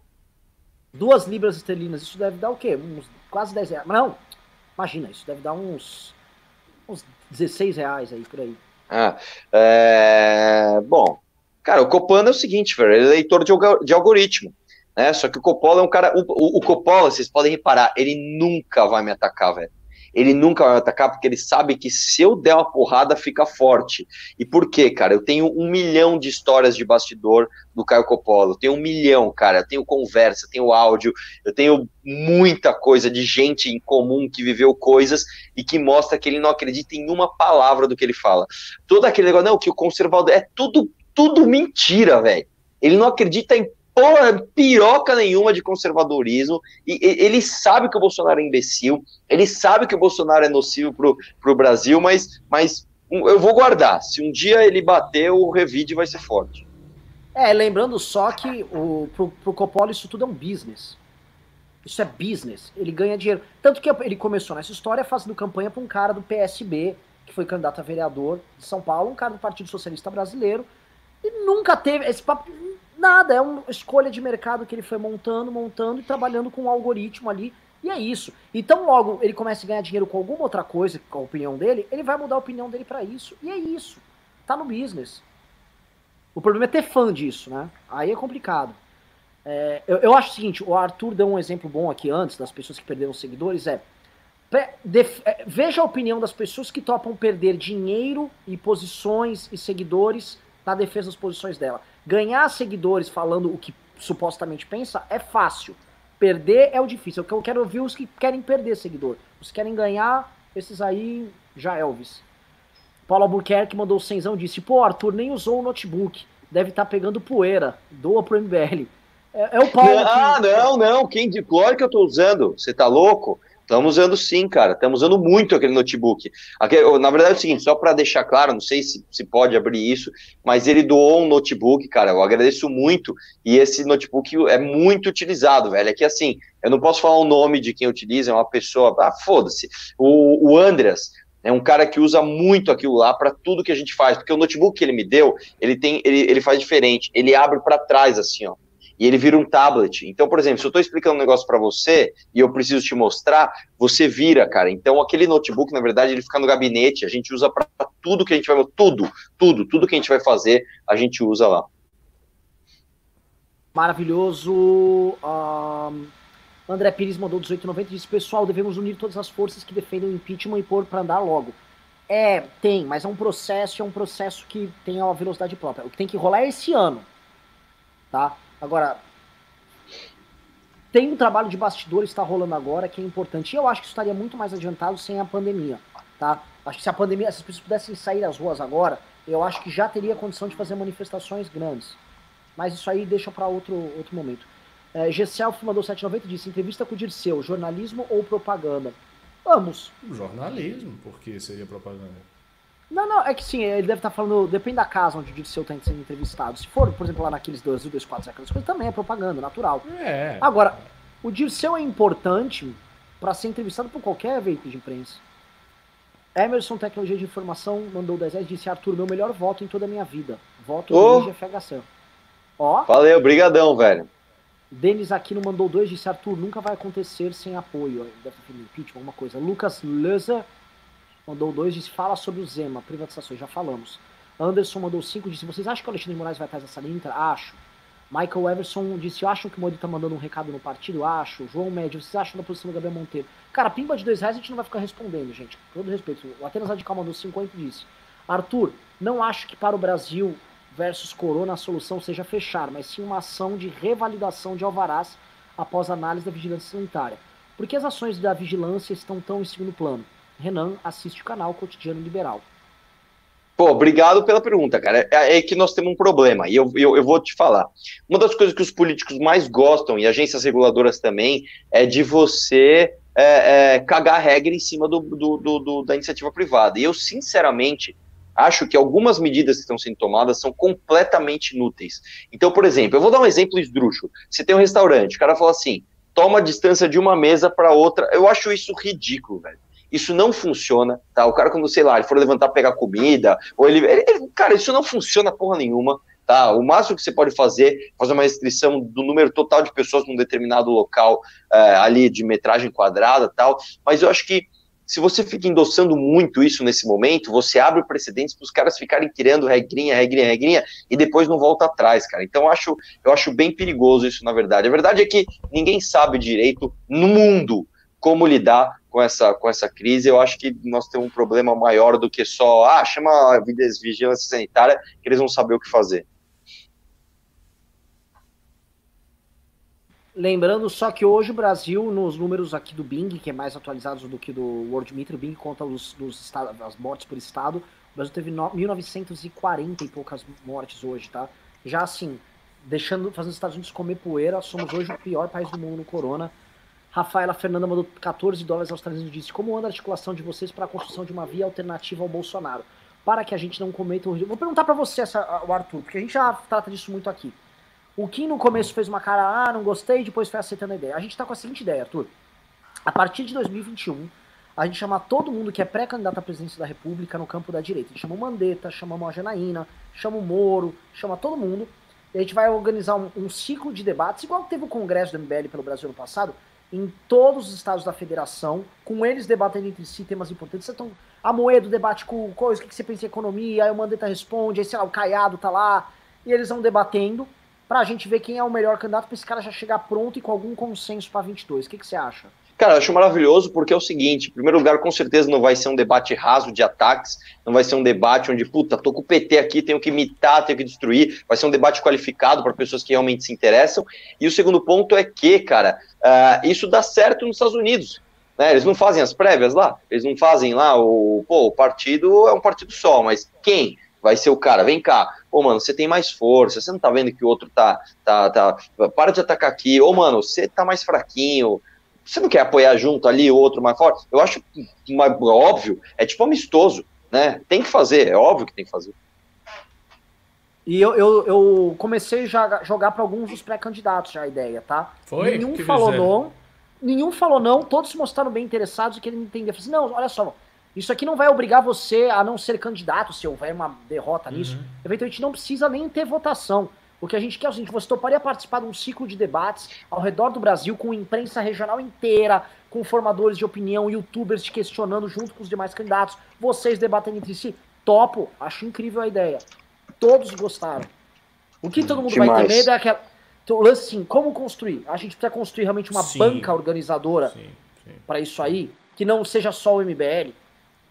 E essa banca organizadora, todo mundo tem que saber, bom, esses caras não vão estar querendo puxar sardinha para nenhum candidato aqui, todo mundo quer ficar seguro disso, e que seja algo sério, que não seja alguém tentando ganhar grana, tem que ser um negócio de, ó, tá, isso aqui uhum. é, um, é um projeto, acho que tem que fazer a captação pro projeto, isso. Eu, ia, eu, ia dizer exatamente isso. Tem que procurar os patrocinadores, porque é uma coisa cara, porque vai exigir Sim. muita passagem de avião e tal, Sim. lugar, aluguel de auditório, essas coisas todas. Mas é, é uma ideia fantástica. Você sabe que eu sou absolutamente fã dessa ideia.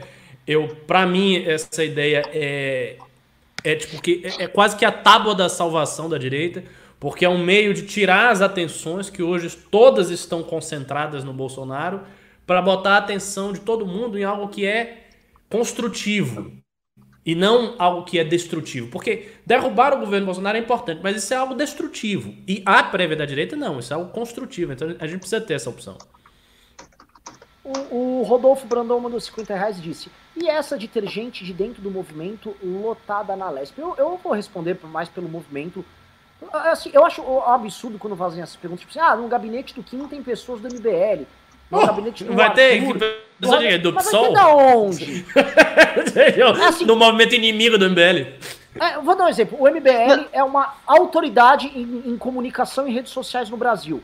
Membros do MBL no Brasil inteiro são assediados por políticos de, de, dos mais diversos partidos para contratar membros do MBL para trabalhar no Aí o Kim vai estar tá lá, ele vai ter um cara da onde? Ele vai contratar um cara de uma agência para fazer as redes sociais dele?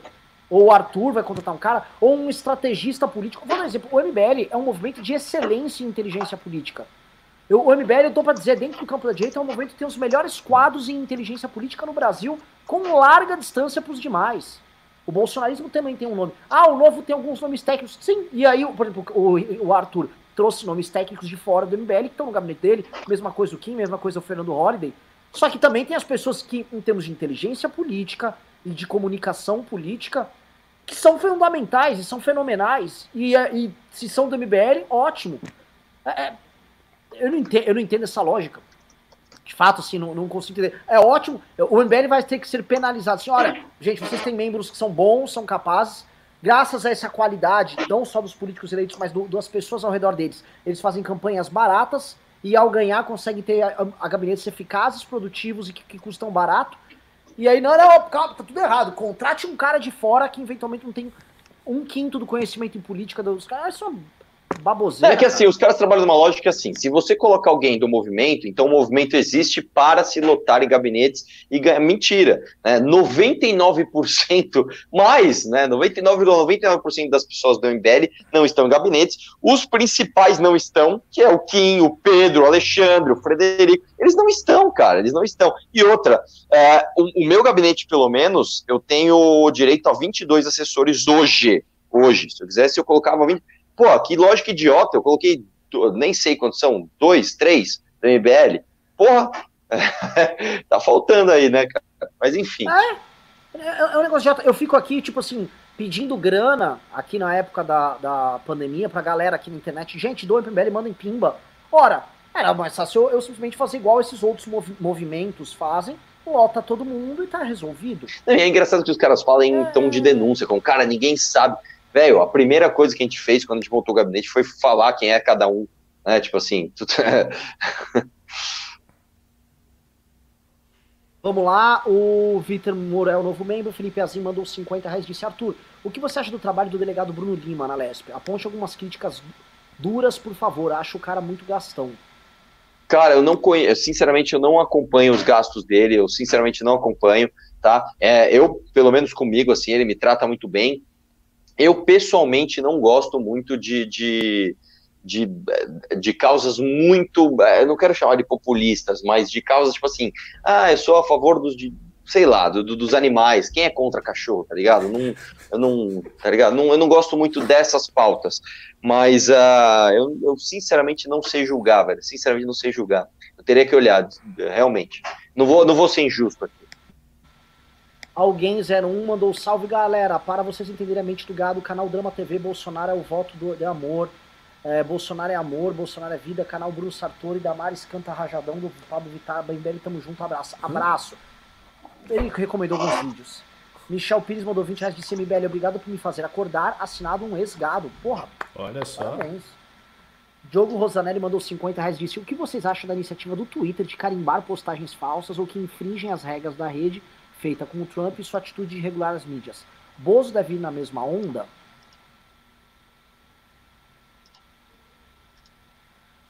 Alguém quer comentar? Ou assim, sendo claro. Vai lá, Renan. É, o Trump tomou uma medida agora que eu achei direta e reta. Ele passou um decreto ali onde uh, o usuário ele é responsável civil e penalmente pelas declarações dele, não a plataforma. Tá? Então é o seguinte, o, ninguém mais pode se esconder atrás da plataforma e a plataforma, por outro lado, não vai precisar usar desculpa de que ah, é, está infringindo minhas normas para isso. Vai gerar um problema ali, mas o Trump ao menos tenta preservar a liberdade de rede que foi base, inclusive, da eleição dele.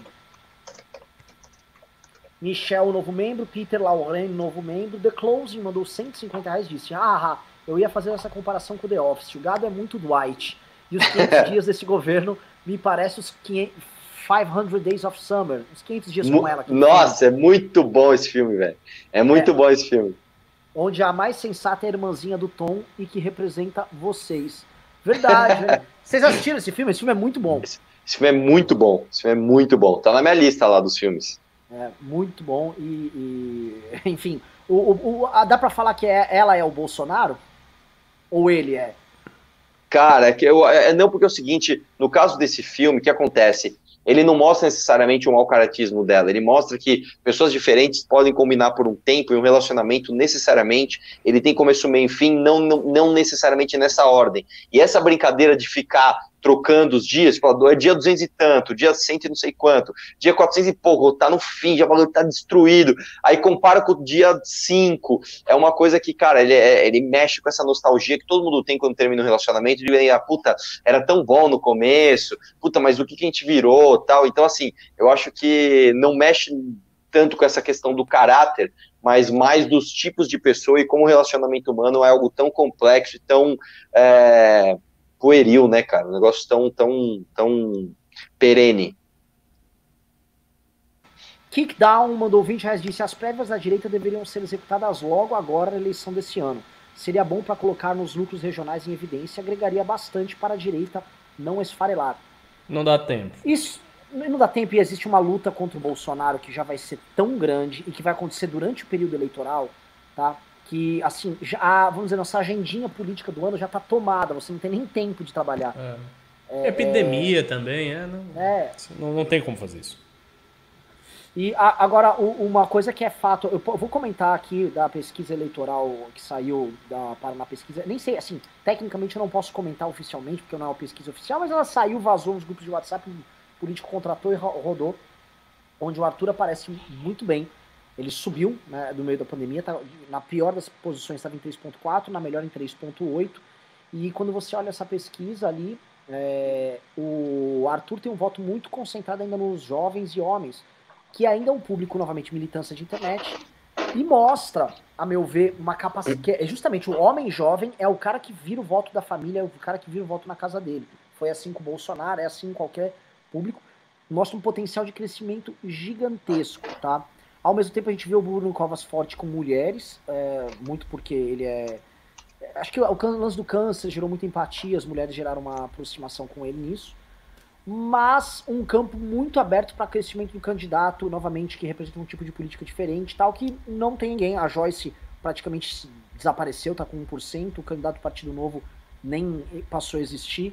Então, uh, Arthur, que é pré-candidato, assim, como você vê o debate público às vésperas aí dessas eleições que estão chegando? É esse cara, acho depois eu... o Pimba, o último Pimba. O último. É, vamos que, cara, já tá faz tempo, hein? Cara, eu acho o seguinte, eu não, eu não acho que, é, infelizmente, cara, a, o público de São Paulo seja um público. Uh, puta, como é que eu posso dizer isso, cara? Eu acho que é o seguinte, a gente ainda tá muito mais refém da eu não gosto de usar essa expressão, mas da velha política do que a gente acha que a gente está. Né? Tanto que é, as pesquisas apontam como líderes né, o Celso Somano, que você imagina esse cara prefeito de São Paulo, a gente estaria a, a, liquidado. E o Bruno Covas, o que significa isso, a meu ver? Que uh, a máquina né? E aí é, eu estou falando máquinas tradicionais, como a TV que o Celso Somano tem, as igrejas, a, a própria máquina pública mesmo que o Bruno Covas tem, elas ainda estão fazendo muita diferença. Então, eu acho que muita coisa vai mudar até lá, porque quando começar o debate de fato, ninguém nem sabe, e eu acho que é até normal que isso tenha acontecido por causa da crise, ninguém nem sabe quais são as propostas dos candidatos. Ninguém e, e eu acho que é, é, é, natural, porque eu acho que sou, assim, completamente fora de tom. Se a gente tá, cara, puta, hospital de campanha e puta crise, nossa, que problema. Aí chega um cara, não, veja bem, eu sou o melhor candidato, por causa disso, e diz, peraí, velho, não é hora, sabe? Não é hora. Segura aí, tá ligado? Então eu acho que é, a hora do debate ainda tá para chegar. Vamos lá, última pergunta. Blamblo dos Santos mandou 20 reais e disse: Você sabe que é o meu pai, né? O Blamblo dos Santos. Como é o nome é, dele? É o dos Santos. Você já falou para ele que eu, que eu, que eu aprendi uma expressão muito, muito importante com ele, né? Qual? Oh, ah, que ah, bacana! O... Ah, é, ah, que bacana! Quando você está tá muito pouco interessado é, de um assunto, você faz igual o pai do Renan, o Blamblon aí. Você, você fala um puta de um negócio ele, ah, que legal. Só o Renan faz muito isso, velho. Só comentar um negócio com vocês, porque desse nome Blumble, que vocês vão falar, puta, que coisa, coisa idiota. Quando eu era criança, bem criança, bem, sei lá, tinha dois, três, quatro anos, é, meu pai falava que eu tinha um amigo imaginário que chamava Blumble, que era basicamente um ET com uma, um formato oval. e eu acreditava que ele existia. E, ó, oh, Renan, ele tá ali no mercado. Eu, ah, olha ali. Beleza. Ai, meu Deus Só que, do céu. Quando, pera, pera, pera, que vai ficar pior. Pera pior. Blumble. É. Aí, calma. Calma que você vai descobrir que o Blumble existe, tá? Você vai entender. Calma que vai ficar melhor a história. Aí, beleza. Só que quando nasceu minha irmã, com eu tinha um ano e meio, eu fiquei com muitos ciúmes da minha irmã. Eu era uma criança muito enciumada, muito mimada. E aí eu tentei me suicidar. Eu tinha crise, ficava chorando porque não tinha mais atenção dos meus pais. e eu peguei minha, minha bicicletinha, eu me joguei da escada, me arrebentei inteiro. Né? Com um ano e pouco. Meu Deus, cara! Eu, tanto que eu tenho uma cicatriz disso até hoje e tal. Tipo assim, eu fiquei mal. É. Só que, que, que aconteceu? Minha mãe ficou grávida do meu irmão, já tinha meus quatro anos e tal. E aí meus pais, puta merda, que agora? Como é que a gente vai fazer o Renan? Vai ficar mal, né? Aí eles falaram, Renan, temos uma notícia maravilhosa. Lembra do Blamblo? Sim, sim. O Blamblo resolveu virar um irmãozinho pra você. Nossa, velho, muito gênio, velho. Sério, velho. Mano, seus Sério. pais são foda, velho. É. Caralho, Aí... meu. Aí eu fiquei, mano, torcendo pro nascimento do Alexandre. Caramba, mano, tá vindo Blum Blum. Por isso que eu me dou bem com o Alexandre até hoje. E quando ele nasceu, eu falava, ah! Aí eu queria usar meu irmão pra me vingar da minha irmã. E eu, xé, nós dois contra ela. Nossa, que demais, velho. Que história maravilhosa, cara. Blumble, essa foi muito boa, velho. Essa foi muito boa. Essa foi. Mano, o mar é foda, velho. Puta que pariu, velho. Puta que pariu, velho. Eu lembro que eu, assim, eu aguardava ansiosamente a chegada do meu irmão. Ansiosamente. Eu, Porra, que legal, que legal. Cheio que da minha irmã eu me matei. Eu tentei, eu tentei um Galera, foram os últimos pimbas. Programa delicioso. Olha, programa light. Programa hoje em dia foi um dia sem muita pauta política. Batemos 4,400, 4.400 pessoas aqui. Muitos pimbas. Programa leve e divertido. Queria pedir aqui pro Ricardo fazer o seu encerramento e depois o Arthur fazer o encerramento aqui. Não, só agradecer a audiência aí do, do programa. E quem está assistindo aí o curso de Política 2.0 do Arthur, eu vou fazer a propaganda, veja lá minhas aulas e me faça perguntas. Tá bacana as aulas. Demais. Pessoal, eu agradeço aí, um abraço a todos, vamos questionar tudo, assistam meus vídeos, se inscrevam em todas as mídias sociais de quem você gosta, Instagram, Twitter, essas porra, porque, é, primeiro que você não pode ficar refém de uma plataforma só, e segundo que é importante, porque cada, cada mídia tem uma característica diferente, às vezes está no Twitter falando um monte de coisa que não cabe em vídeo de YouTube, no Instagram a mesma coisa, então, por favor, acompanhem todos nós em todas as mídias. Obrigado. É isso, Arthur, muito obrigado. Ricardo, muito obrigado. Obrigado a todos que mandaram temas, todos que participaram hoje. É o movimento que está tocando a resistência e que teremos novidades semana que vem. Aguardem. Não é só o site do Centrômetro que anunciamos, vão ter muitas novidades aí. Inclusive, temos um outro projeto que está sendo tocado, um projeto secreto. Quem quiser participar, manda lá mensagem para mim no Instagram, que é programador, tá? Porque é uma ideia. Posso falar o, do, o autor da ideia? Não vou falar qual a ideia, Arthur, mas posso falar o autor da ideia? Claro. A ideia é do Arthur. Ô, louco. É, Não, inclusive é, é, o seguinte, eu tô achando esquisito isso porque eu perguntei o Andras aqui, falei, você conseguiu o domínio? Ele, sim. Como que ele conseguiu o domínio se você falou que você já tinha? Tá me enrolando aí, velho. Eu? Qual domínio? Panômetro.com.br, já é meu o domínio agora. Eu comprei. Tá. Não, não, mas eu não falei que eu tinha feito meu. Eu falei que a galera ia começar o desenvolvimento agora. Porra, mas você. Ele era o caralho, é isso que eu falei, seu filho da. Cara, eu, eu falo isso pro Renan, velho. Ele entende. Você não pode soltar o nome. Se alguém tivesse comprado, ainda bem que eu comprei isso de manhã. É, porque se fala isso, alguém compra. Ah, não, não, mas pera, pera, pera, pera, pera. Eu não falei do panômetro. Ah, e como é que o cara do... foi? Viu panômetro.com? Ele tirou da cabeça dele? Não, ele falou centrômetro. Então, centrômetro. Não, ele falou panômetro. É, teve ah. o Pimba, foi o Pimba do Rapaz, centrômetro. Foi, o, foi centrômetro. Centrômetro. É, então eu que vi coisa aqui, ó. Acabei de revelar, é, ainda bem que eu comprei. Ah, mano. É, é, então. Foi centrômetro. É, vai sair o fenômetro ó, também, ó, velho. É, vai ter ó, umas o tipo. Ah, não, engasgamento mata mais que o dobro de Covid. eu sou muito sério. É. Lá no cu, é. meu. Vai ter pauta e pra caralho, vai ser muito louco. Eu acho, Panômetro, sintrômetro, ranking de pitch, um estudo construído de forma colaborativa pela galera que acompanha a gente aqui no chat. É incrível. A revolução tá será televisionada. galera, beijos e abraços. Valeu. Fui. Abraço.